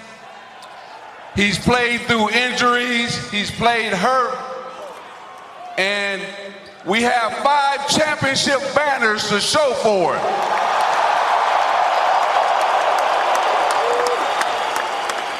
When you think about this town, for the last 20 years, this man has been the biggest and greatest celebrity we've had in this town for 20 years. He is not only a great and unbelievable sports icon, but also he's the greatest to wear the purple and gold. A despedida ia ser épica. O começo até foi tremido, com os adeptos a temerem que aquela pudesse não ser mais do que uma sombra do cinco vezes campeão. Mas com o passar dos minutos, Kobe Bryant demonstrou que tinha uma última gota de gênio para polvilhar a NBA. And the other forward for the final time, number 24, Kobe Bryant. Oh, boy. Gets a two. Oh, boy. Four in a row for Bryant after missing his first five. Stanley, look at Kobe. Give me the ball. Feeling it. Firing. Oh, got them all. He might not score 50. he might shoot 50 times. Kobe baseline over Neto has 32. Hits the three. 35. Hits another three. 43. Kobe Bryant. There it is. A 50 point game in his farewell. Has 53. Unbelievable stuff tonight. Bryant for three. Got it oh. all! Oh! Oh! the Lakers down one. Will Kobe give them one last gamer? Bryant on the move with the jumper. He oh, got it! My! 60. And the Lakers close out Kobe Bryant's career with a win and one of the great farewell performances in any sport at any time. Authored by one of the NBA's all-time greats, Kobe Bryant, 60 points. Sarah Samaksan estava no pavilhão naquela noite e descreve como foi a experiência de ir assistir a uma exibição que entrou imediatamente na lista das mais memoráveis do jogador dos Lakers. Vou ver o último jogo do Kobe Bryant. Durante meses, cada vez que pude implicar com um fã da NBA com esta frase, usei-a. Confesso que algumas vezes disse LeBron, mas essas são coisas da vida. Surtiu sempre o efeito desejado, a inveja da pessoa com quem falava. O Rui, meu companheiro de todas as aventuras, explicava-me que não só veríamos o último jogo de um dos melhores de sempre, como seria também provavelmente a última oportunidade do género, assistir à última partida de um jogador que nunca mudou de cores. Não gosto de basquetebol e posso já ter adormecido em mais do que um jogo que vi da NBA ao vivo, mas não naquele 13 de abril, não no Staples Center, não em Los Angeles. Aquela tarde, que rapidamente se transformou em noite, teve de tudo. Avistamentos de Snoop Dogg, encontros com turistas que não sabiam que estavam no último jogo de Kobe, mais famosos do que nunca nas bancadas e um mar de roxo e amarelo que inundava tudo. A homenagem inicial teve toda a pompa e circunstância que se pedia, e os Utah Jazz foram atores secundários num jogo que só deu Black Mamba. Depois de um começo tímido, o espetáculo a sério começou. Os Lakers só jogavam para Kobe e este não se fez rogado. Eu fui apenas mais uma das pessoas que passou os últimos minutos do jogo em pé, esquecendo as vertigens, à espera primeiro dos 50, depois dos 60 pontos. No final, naquele momento, ficou para a história um jogo inesquecível. Talvez o único jogo inesquecível de basquetebol que já vi. Ou alguma vez verei. Ninguém conseguiu ficar indiferente ao que tinha acabado de ver. No último jogo, Kobe Bryant tinha marcado 60 pontos e levado os Lakers a uma derradeira vitória com uma reviravolta no quarto e derradeiro período.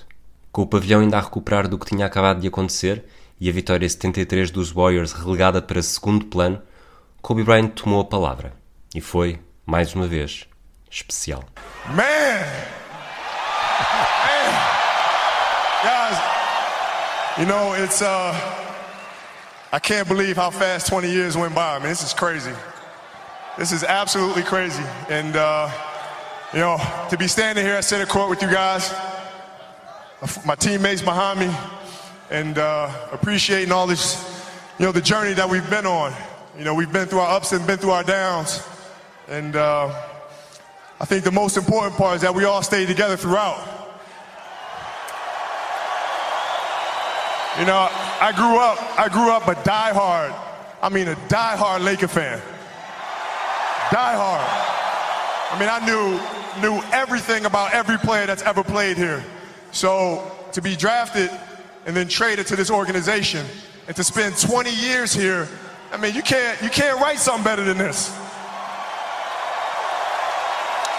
And I'm more proud, I'm more proud of the fact that not about the championships, but about the down years. Because we didn't run. We didn't run. We played through all that stuff and we got our championships and we did it the right way. And uh, all I can do here is just thank you guys. Thank you guys for all the years of support.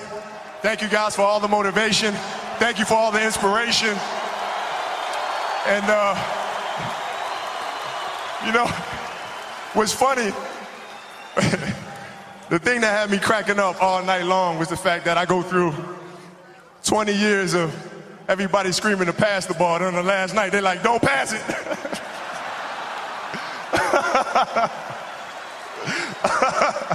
this has been this has been absolutely beautiful, you guys. I can't believe it's come to an end.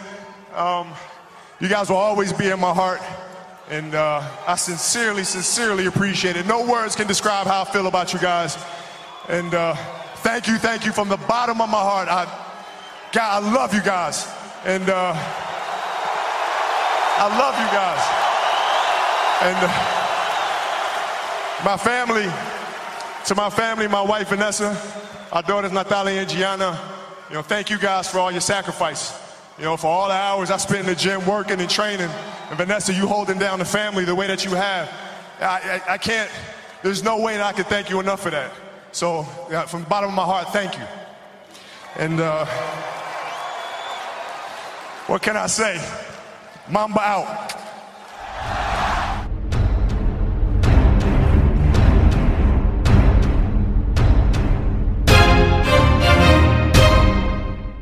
E de repente, tudo mudou.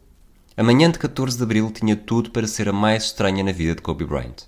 A euforia, os fãs, o ruído, o eco das vitórias e o som dos campeonatos tinham dado lugar ao silêncio. Quando acordou, Kobe Bryant já não era um jogador da NBA. Tinha 37 anos e 235 dias. Fizera o primeiro jogo com 18 anos e 70 dias.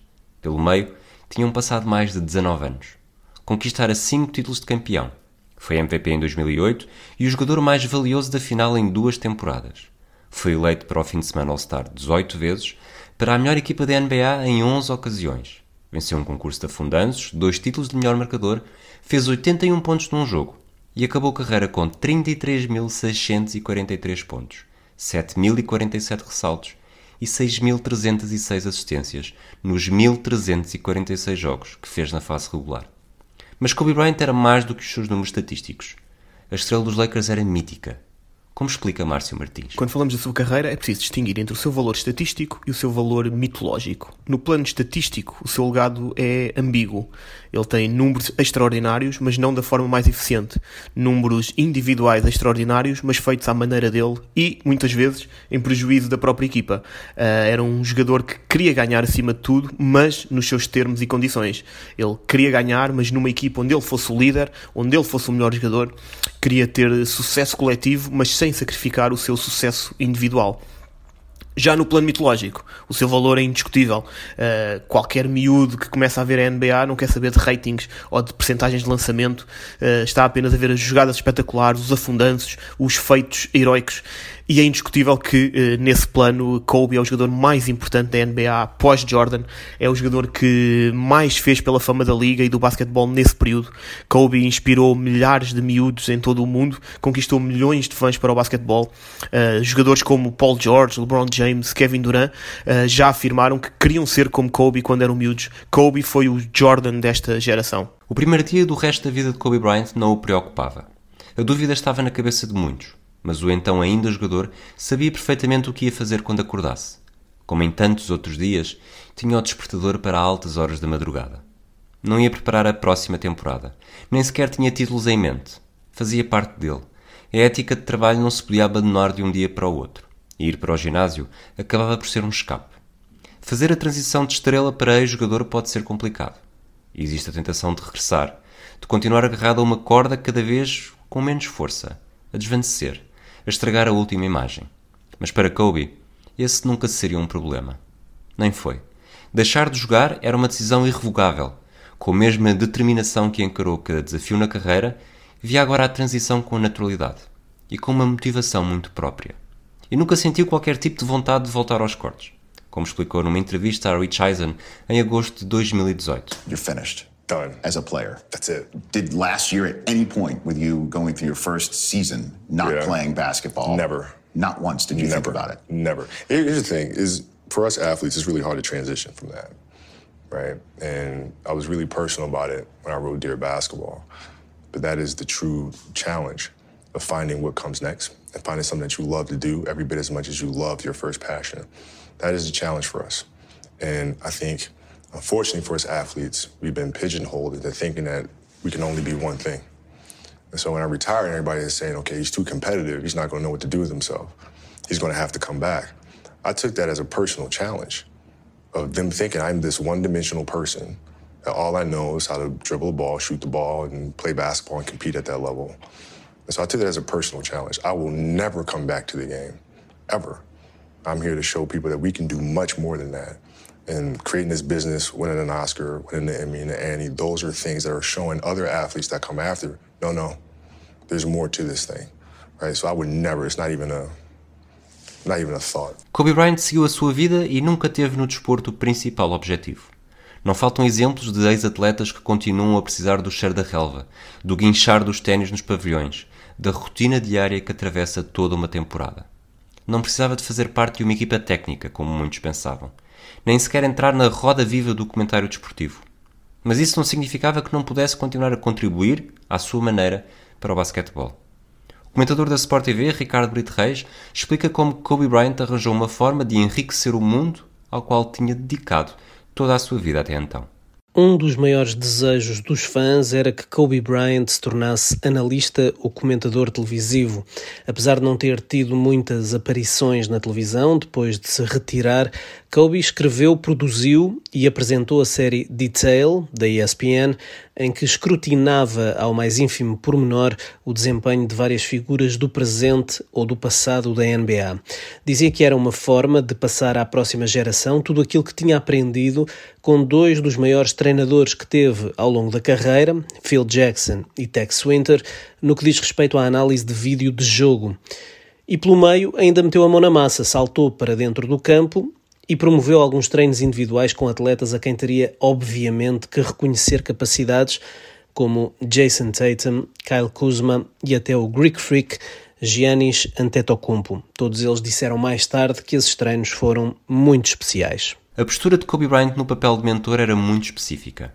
Era mais um psicólogo do que um treinador, do que uma lenda a ensinar os velhos truques a jovens sedentes de aprender com um dos maiores da história da NBA. Se quando jogava a principal preocupação era lançar, aqui preferia vestir o papel de facilitador. Era como o Morpheus da Matrix. Podia ajudar a mostrar o caminho, mas eram os jogadores como Kuzma e Tatum que o teriam de percorrer, percebendo o que podiam ou não fazer, o que precisavam de melhorar e a confiança que tinham de encontrar. Know, the first thing to do is self-assess. Like, what do you feel comfortable doing on the court? What you don't feel comfortable doing? And it starts with that. You got to be able to look inside and say, okay, you know, coaches can only tell you but so much. you know what you can and can't do, and you have to be honest about it. And so once we get to that, then it's okay. Well, let's put you through it. Kobe Bryant conseguiu manter-se afastado dos pavilhões. A promessa estava a ser cumprida. A vida dele já não era aquela e as prioridades tinham sido ressentadas, não só nas suas novas ambições profissionais, mas também na educação das filhas. Mas isso não queria dizer que não voltasse ao Staples Center, em ocasiões especiais. Como em dezembro de 2017, quando os Lakers decidiram retirar os dois números que Kobe Bryant tinha envergado ao serviço da equipa, o 8 e o 24. A decisão nem mereceu debate. Ginny Buss, a principal responsável pelos Lakers, justificou durante a cerimónia que os motivos eram inatacáveis. We are retiring both your numbers because if you separated each of the accomplishments under those numbers, each of those players would qualify for the Hall of Fame. O discurso do homenageado foi interessante e com uma humildade que não encaixava na imagem que se tinha de Kobe enquanto jogador. Enumerou as antigas lendas, as figuras que o tinham ajudado a apaixonar-se pela equipa de Los Angeles, a querer ser jogador, a alcançar cada vez mais e mais. E não esqueceu a importância que os adeptos e até os jornalistas tiveram na mentalidade de acordar cada dia a querer fazer sempre melhor. Mas a mensagem mais importante foi outra. Foi dirigida às filhas. Natália tinha 14 anos, Diana 11 e a mais nova, Bianca, tinha acabado de fazer um ano. Kobe Bryant queria que o motivo daquela homenagem fosse visto como um exemplo da maneira de estar na vida. And, uh, and lastly, our daughters, Natalia, Gianna, and Bianca. Um, you know, I, I, I, I hope that tonight is not, you know, you guys know that, you know, if you do the work, you work hard enough, dreams come true.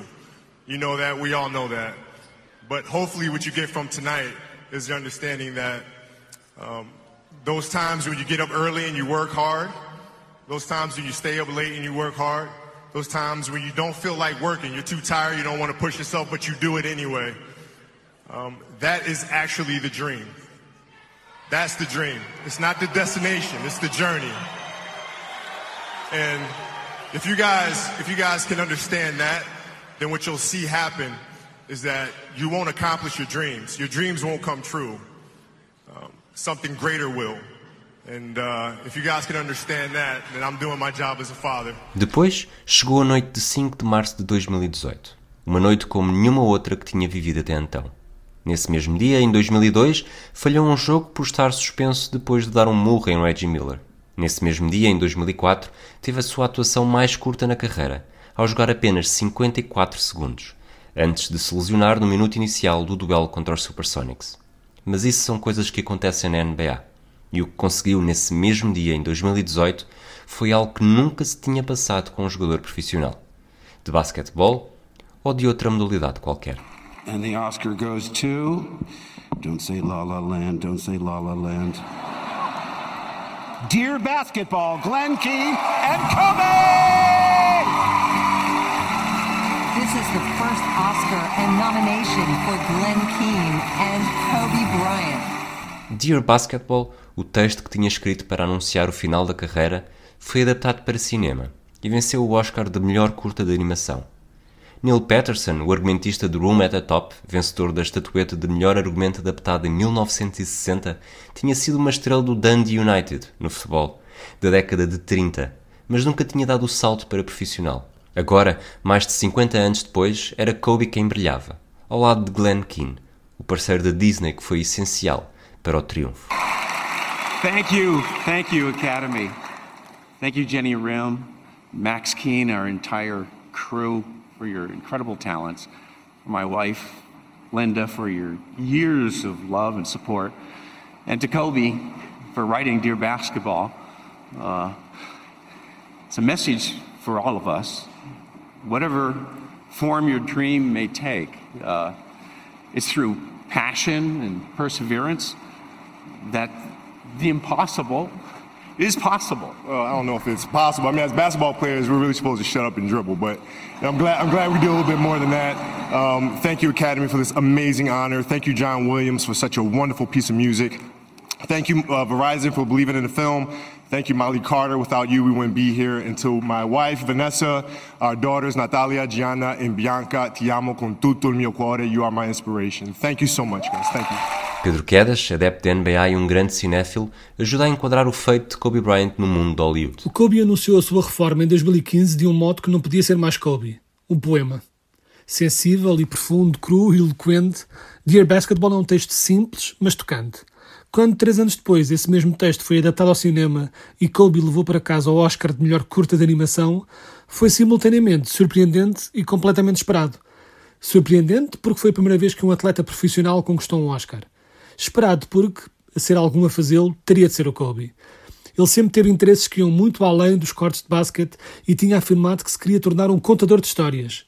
A história da sua vida valeu-lhe uma estatueta.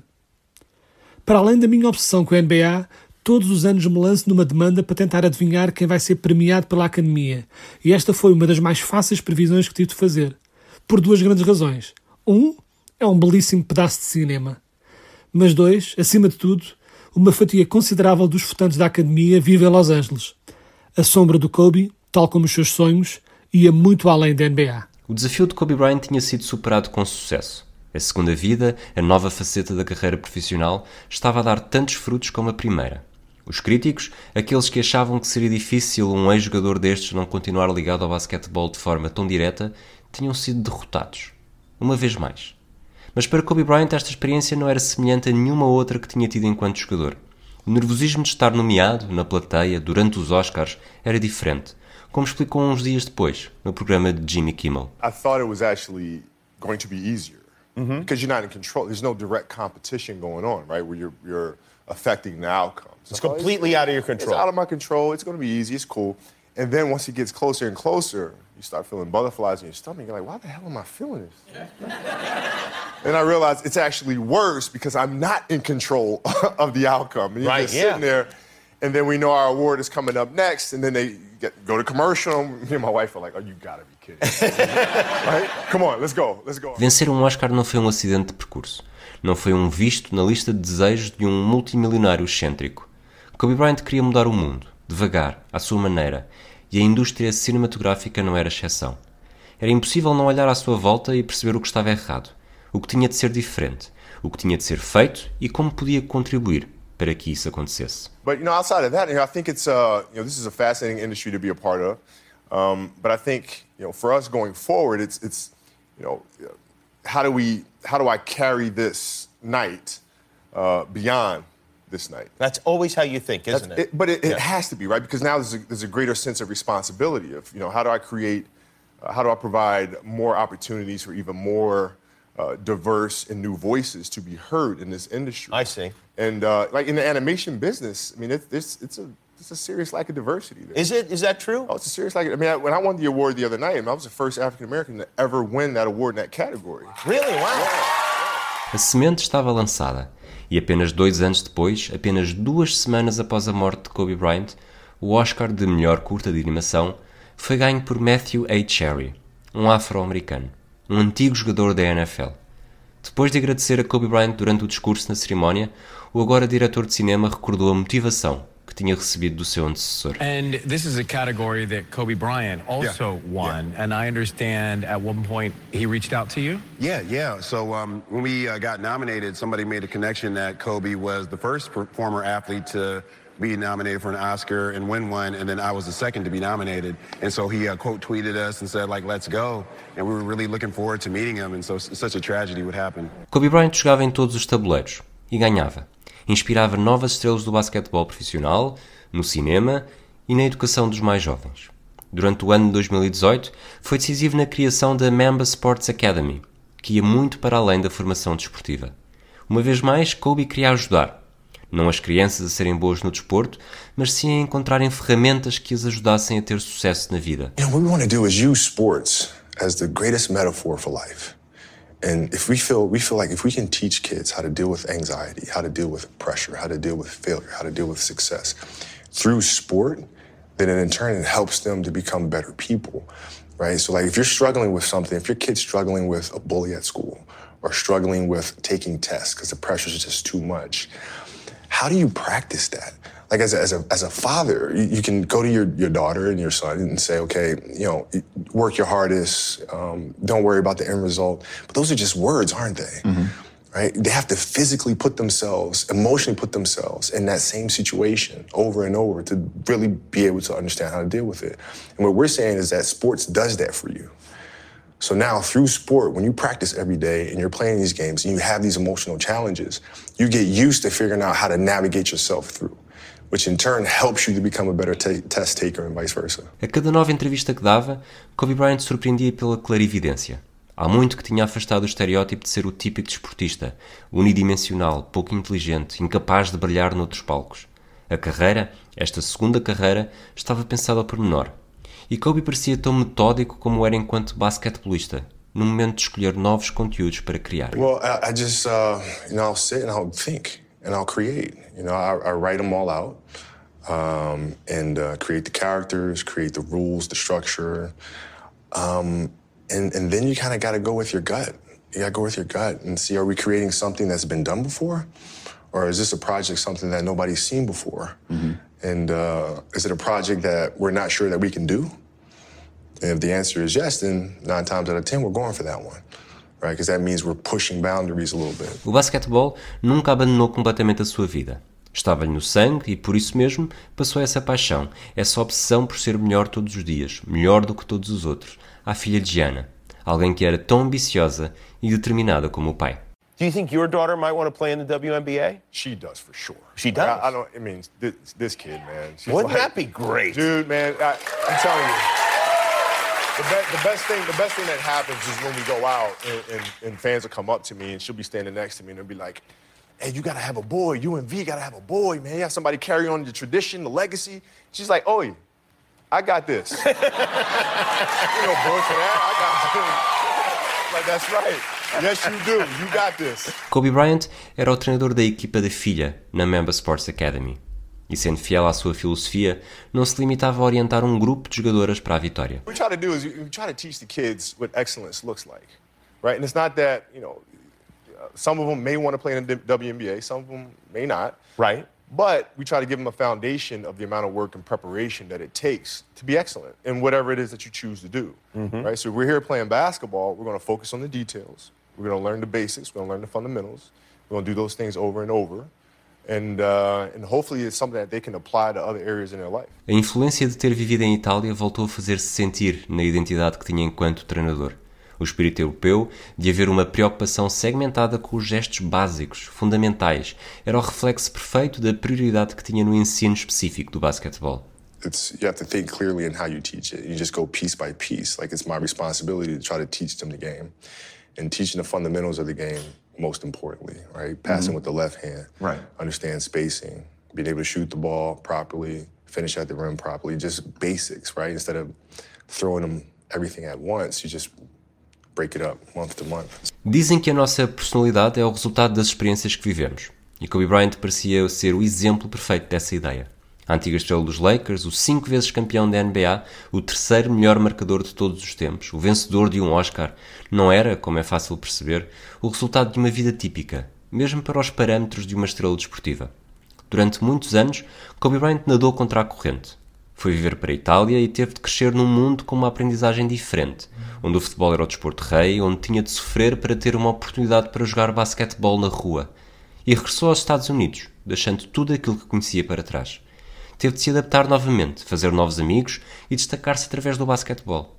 Kobe Bryant chegou à NBA quando todos diziam ser demasiado cedo e não mereceu do crédito que se dá aos rookies. Desde o início, esteve sempre enquadrado em equipas onde perder não era aceitável. Quando acabou a carreira, era a soma de todos estes pequenos pedaços, de tudo o que tinha aprendido com treinadores europeus, com o pai, com Phil Jackson. Por isso, não é de estranhar que tenha levado alguma das filosofias do Master Zen para a sua equipa. Are you running the triangle? We are. We are. We You are. are running the triangle. We absolutely are. And they execute it beautifully. No kidding. Beautifully. I, I was messing with Phil. So the first time we ran the triangle, Right. we ran a center opposite action. Mm-hmm. And they ran it beautifully, got a beautiful open three, knocked it down. So I Uh-huh. sent the video to Phil. Phil was like, Does that center opposite? They actually ran it. I said, Yes, because they got a better coach. nice. I like it. Por esta altura, os Lakers já não utilizavam o triângulo. Phil Jackson estava longe, Kobe Bryant nem se queria aproximar e havia uma nova estrela no Staples Center, LeBron James. Em outubro de 2018, numa aparição no programa de Jimmy Kimmel, Kobe Bryant garantiu que não seduziu LeBron James para assinar com os Lakers, mas não hesitou em aconselhar Jeannie Buss, com esse objetivo em mente. I, spoke to Jeannie. And, To Jeannie Buss? Jeannie Buss. and- The owner of the team? Yeah, I mean, she wanted to get LeBron here. Mm-hmm. But, you know, you're not going to have, LeBron's not going to come here if, if management isn't figured out. Gotcha. So you have to figure out management. You have to make sure that things are clean, things, there's a focus going forward. It's not chaotic as it has been in years past. And, uh, and she did that. A vida é feita de caprichos, e um deles garantiu que o primeiro grande feito de LeBron James com as cores dos Lakers fosse atingir o top 3 na lista de melhores marcadores na história da NBA, destronando o seu antecessor na equipa de Los Angeles. Aconteceu na noite de 25 de janeiro, em Filadélfia, na cidade que viu nascer Kobe e perante adeptos que foram sempre bastante hostis com o vilão da final de 2001. There's James. Goes across the lane, lays it up, and lays it in. And there it is. He just became the third leading scorer in NBA history, passing Kobe Bryant. Another milestone for the great LeBron James. And the Laker fans well aware of it. Nessa noite, Kobe Bryant reconheceu o feito de LeBron James, tweetando uma última vez. Mostrou respeito pelo feito alcançado e salientou que o basquetebol tem de continuar a progredir. Horas depois, na manhã seguinte, ia acordar cedo. À semelhança de tantos outros domingos, tinha um jogo com a equipa da filha. Quando Kobe descolou de helicóptero com Gianna e mais outras sete pessoas, Los Angeles ainda estava quase toda a dormir. Mas era o mundo inteiro que ia acordar para um pesadelo. This is CNN Breaking News. Hello again, everyone. Uh, thank you so much for joining me in the U.S. and our viewers around the world. I'm live from Washington. I'm Frederica Whitfield for this special coverage of the impeachment trial of President Donald J. Trump. We also have this breaking news to bring you out of California, where we're learning that five people have been killed in a helicopter crash in Calabasas, which is just north of Los Angeles.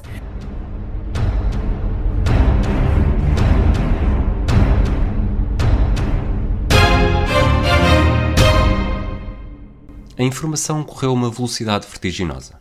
Primeiro foi o acidente de helicóptero, com cinco vítimas. Instantes depois, as televisões começaram a transmitir a notícia avançada pela TMZ e, entretanto, confirmada pelo LA Times.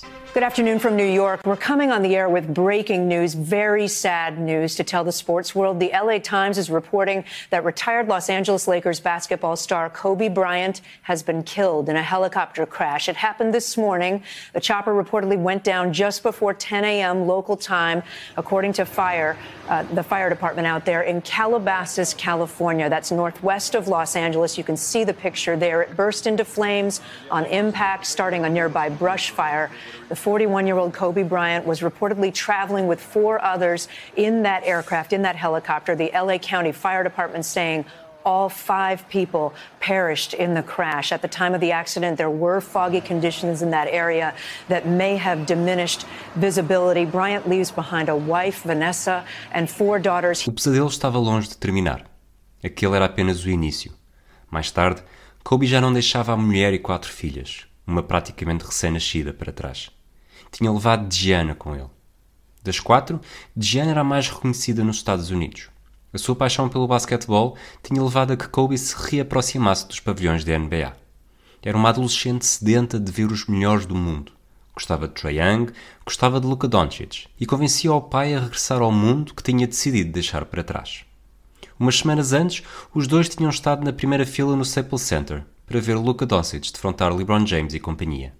As câmaras captaram aquelas imagens de complicidade entre pai e filha. Não só os sorrisos e o carinho, mas também o aspecto determinado com que Kobe discutia assuntos específicos do jogo perante o olhar atento, estudioso e deliciado de Gianna.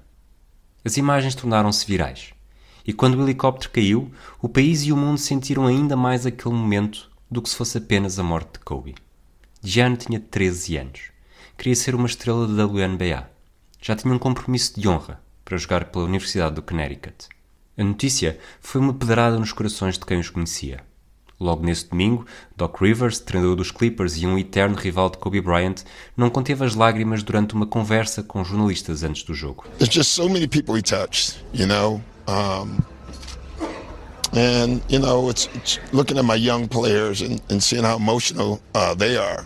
Um, they didn't even know him, you know, and uh, it just tells you how far his reach was. So Um, and this is just shocking news for all of us. And sorry, I don't have a lot to say. Uh, I just can't. Uh, have to go talk to a team uh, before a game and tell them to play again.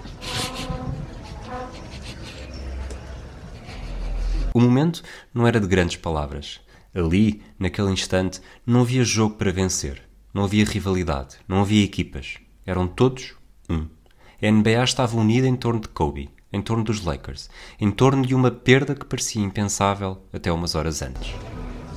Sometimes things don't make sense, you know, and, and we, we, there's times you should feel, um, you know, just,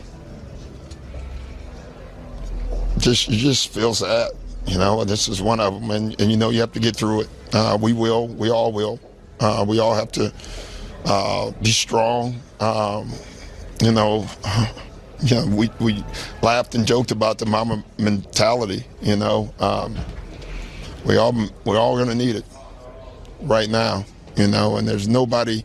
I think everybody right now is, is, a Laker fan. You know, if you we're all Lakers today. Um, you feel for that community, for Jeannie and, and everyone else. Um, I think people think because you compete against people sometimes that you don't have a relationship with them and you don't like, and it's probably the exact opposite.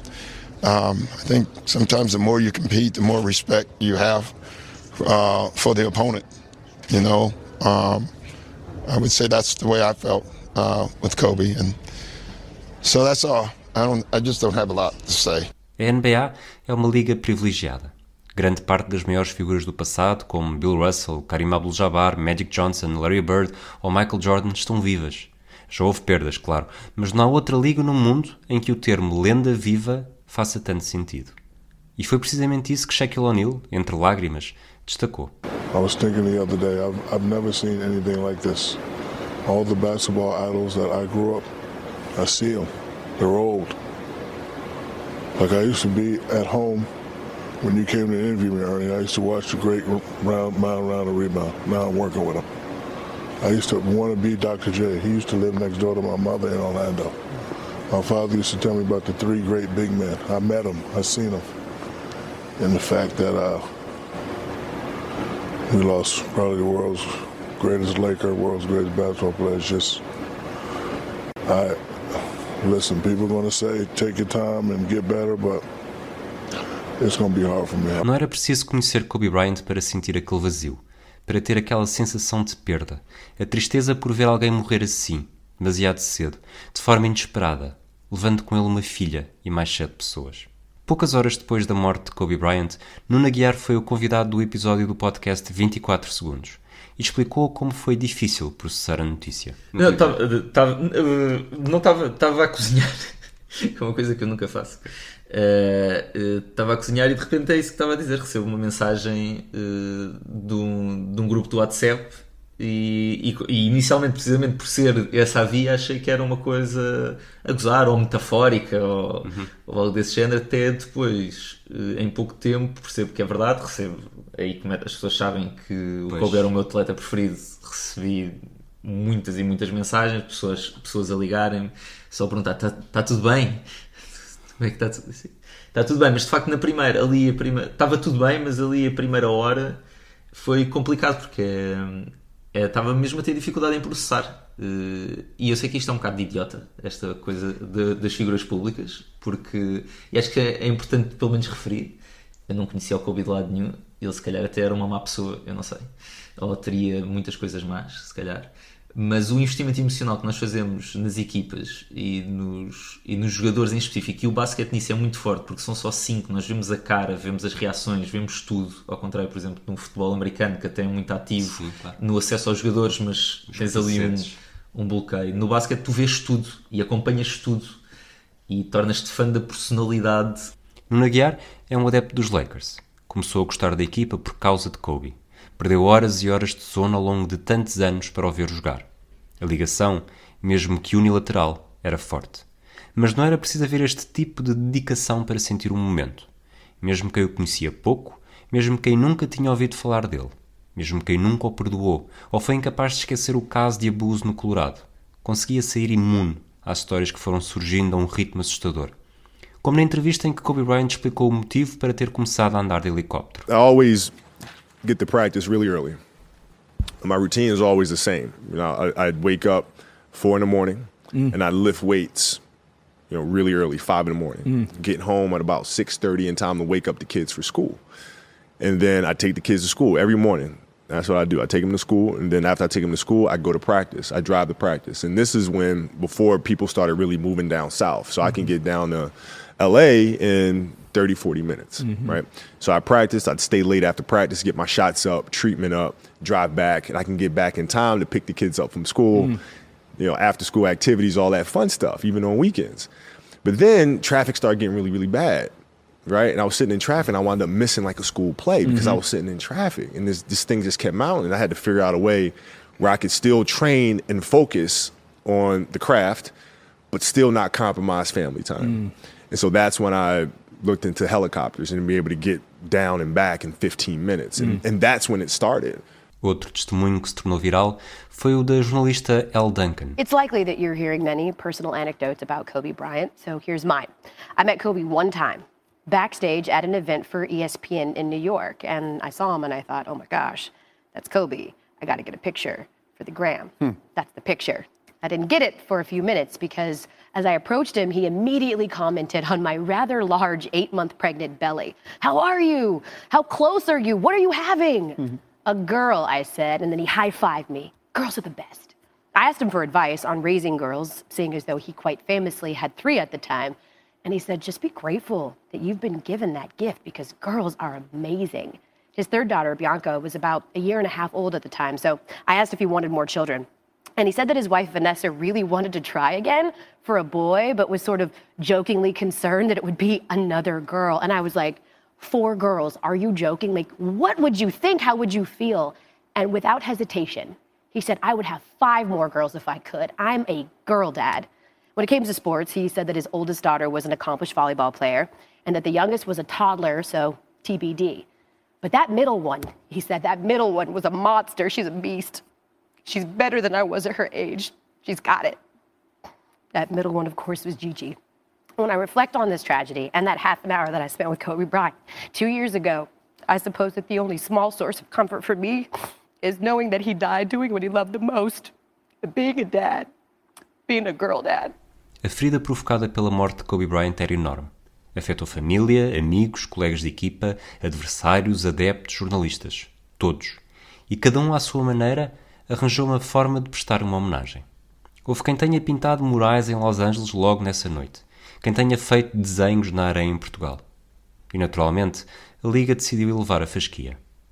O duelo de Los Angeles, agendado para o Staples Center dois dias depois, foi adiado. E quando houve finalmente competição no pavilhão que o viu ganhar cinco títulos, os Clippers fizeram questão de apresentar um vídeo comovente, narrado por Paul George.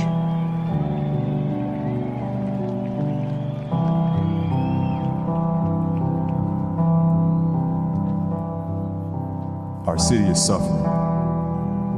Four days ago in Calabasas, nine lives were lost, leaving a gaping hole in the heart of Los Angeles. We gather tonight in the house that Kobe Bryant built to honor him and them. Kobe was as synonymous with Southern California as the sunshine. He touched every inch of it. He arrived in LA a prodigy, grew into a phenomenon, and retired a local institution and international icon. The outpouring of the past 96 hours is evidence of his everlasting impact. Whether he played for your team or against it, his allure was unmistakable. The dynamism, the determination, the drive. He won five championships with the Lakers, and shortly after unfurling his final fadeaway, earned an Academy Award. He was a storyteller, a mentor, and above all, a father. His 13 year old daughter, Gianna, was a basketball star in her own right. Join us in tribute to Kobe, Gigi, and all the victims, mourned throughout the Southland and across the globe. Orange Coast College baseball coach John Altabelli, his wife Carrie, and their daughter, Alyssa. Sarah Chester and her daughter, Peyton. Mamba Academy basketball coach Christina Mauser, and pilot Ara Zobayan.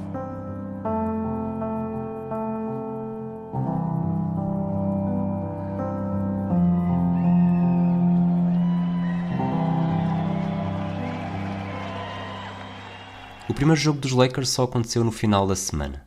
A equipa estava em cacos e aqueles dias tinham tido tanto de catárticos como de intermináveis.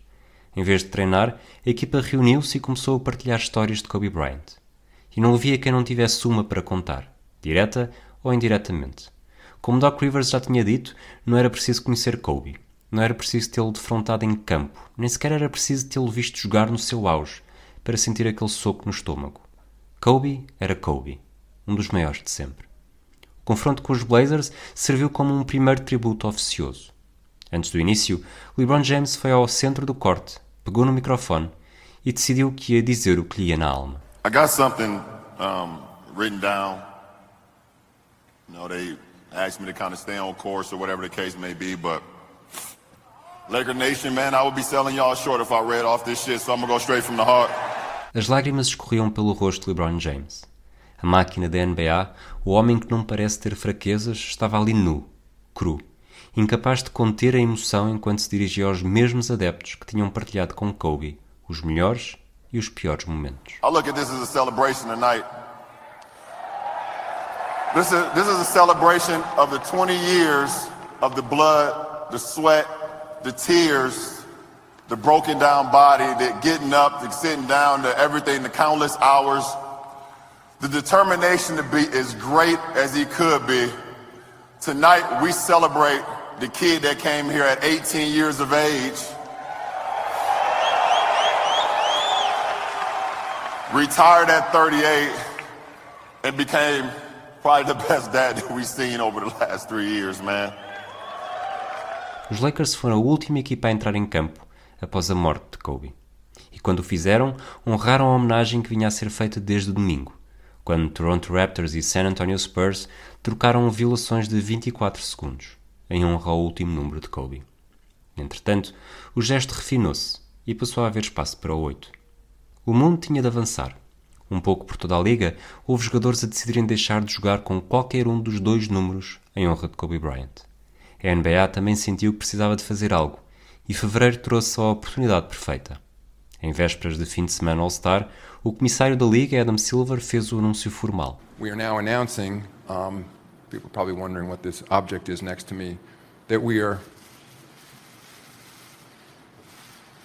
re renaming our All Star MVP trophy um, the Kobe Bryant MVP Award. Um, this trophy will be presented at the conclusion of tomorrow night's All Star game, and I know it'll be especially meaningful to that player that wins the first Kobe Bryant MVP. Mas havia mais. O formato do jogo de domingo ia ser diferente. Mais uma vez, o 24, agora em número de pontos, ia ser o valor-chave para alcançar no quarto período, a partir da pontuação da equipa que estava em vantagem, depois dos primeiros três.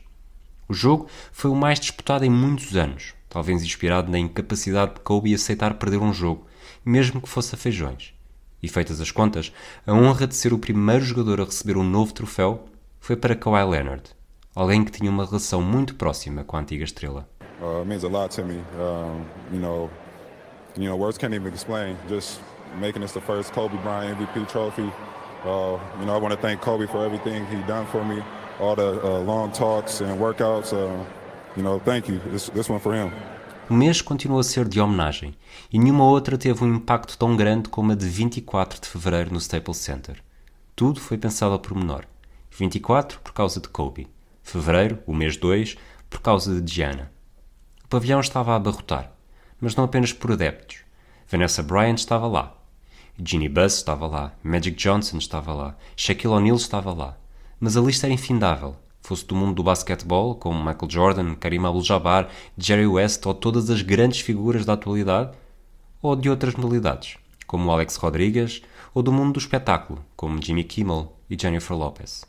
Foi um momento para recordar Kobe como ele era, com momentos de humor, boa disposição, mas também com muitas lágrimas. Michael Jordan foi um dos mais emocionados, falando durante cerca de 10 minutos, sempre que os olhos aguados e o nariz fungoso.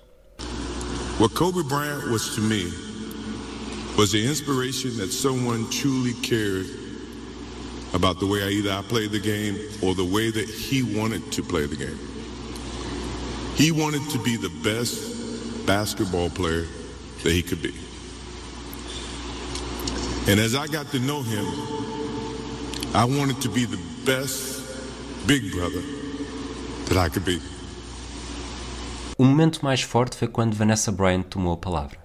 Inspirava sucessivamente, tentando ganhar ar e coragem para ler o que tinha conseguido escrever nos dias anteriores. Chorava, tinha dificuldade em arrancar e soltava pequenas frases de encorajamento enquanto os adeptos lhe davam mais tempo, com aplausos ensurdecedores. As histórias trouxeram detalhes sobre o ambiente que viviam em família. Primeiro, sobre a filha Gianna. She would have made a huge difference for women's basketball. Gigi was motivated to change the way everyone viewed women in sports. She wrote papers in school defending women and wrote about how the unequal pay difference for the NBA and WNBA leagues wasn't fair. And I truly feel she made positive changes for the WNBA players now, since they knew Gigi's goal was to eventually play in the WNBA. I cannot imagine life without her. E depois, como Kobe era um orgulhoso e cuidadoso homem, entre tantas mulheres dentro de casa. We had hoped to grow old together like the movie. We really had an amazing love story. We loved each other with our whole beings, two perfectly imperfect people making a beautiful family and raising our sweet and amazing girls. Kobe was the MVP of Girl Dads, or MVD. He never left the toilet seat up. He always told the girls how beautiful and smart they are. He taught them how to be brave and how to keep pushing forward when things get tough. Kobe Bryant morreu no ano em que ia ser finalmente elegível para o Hall of Fame.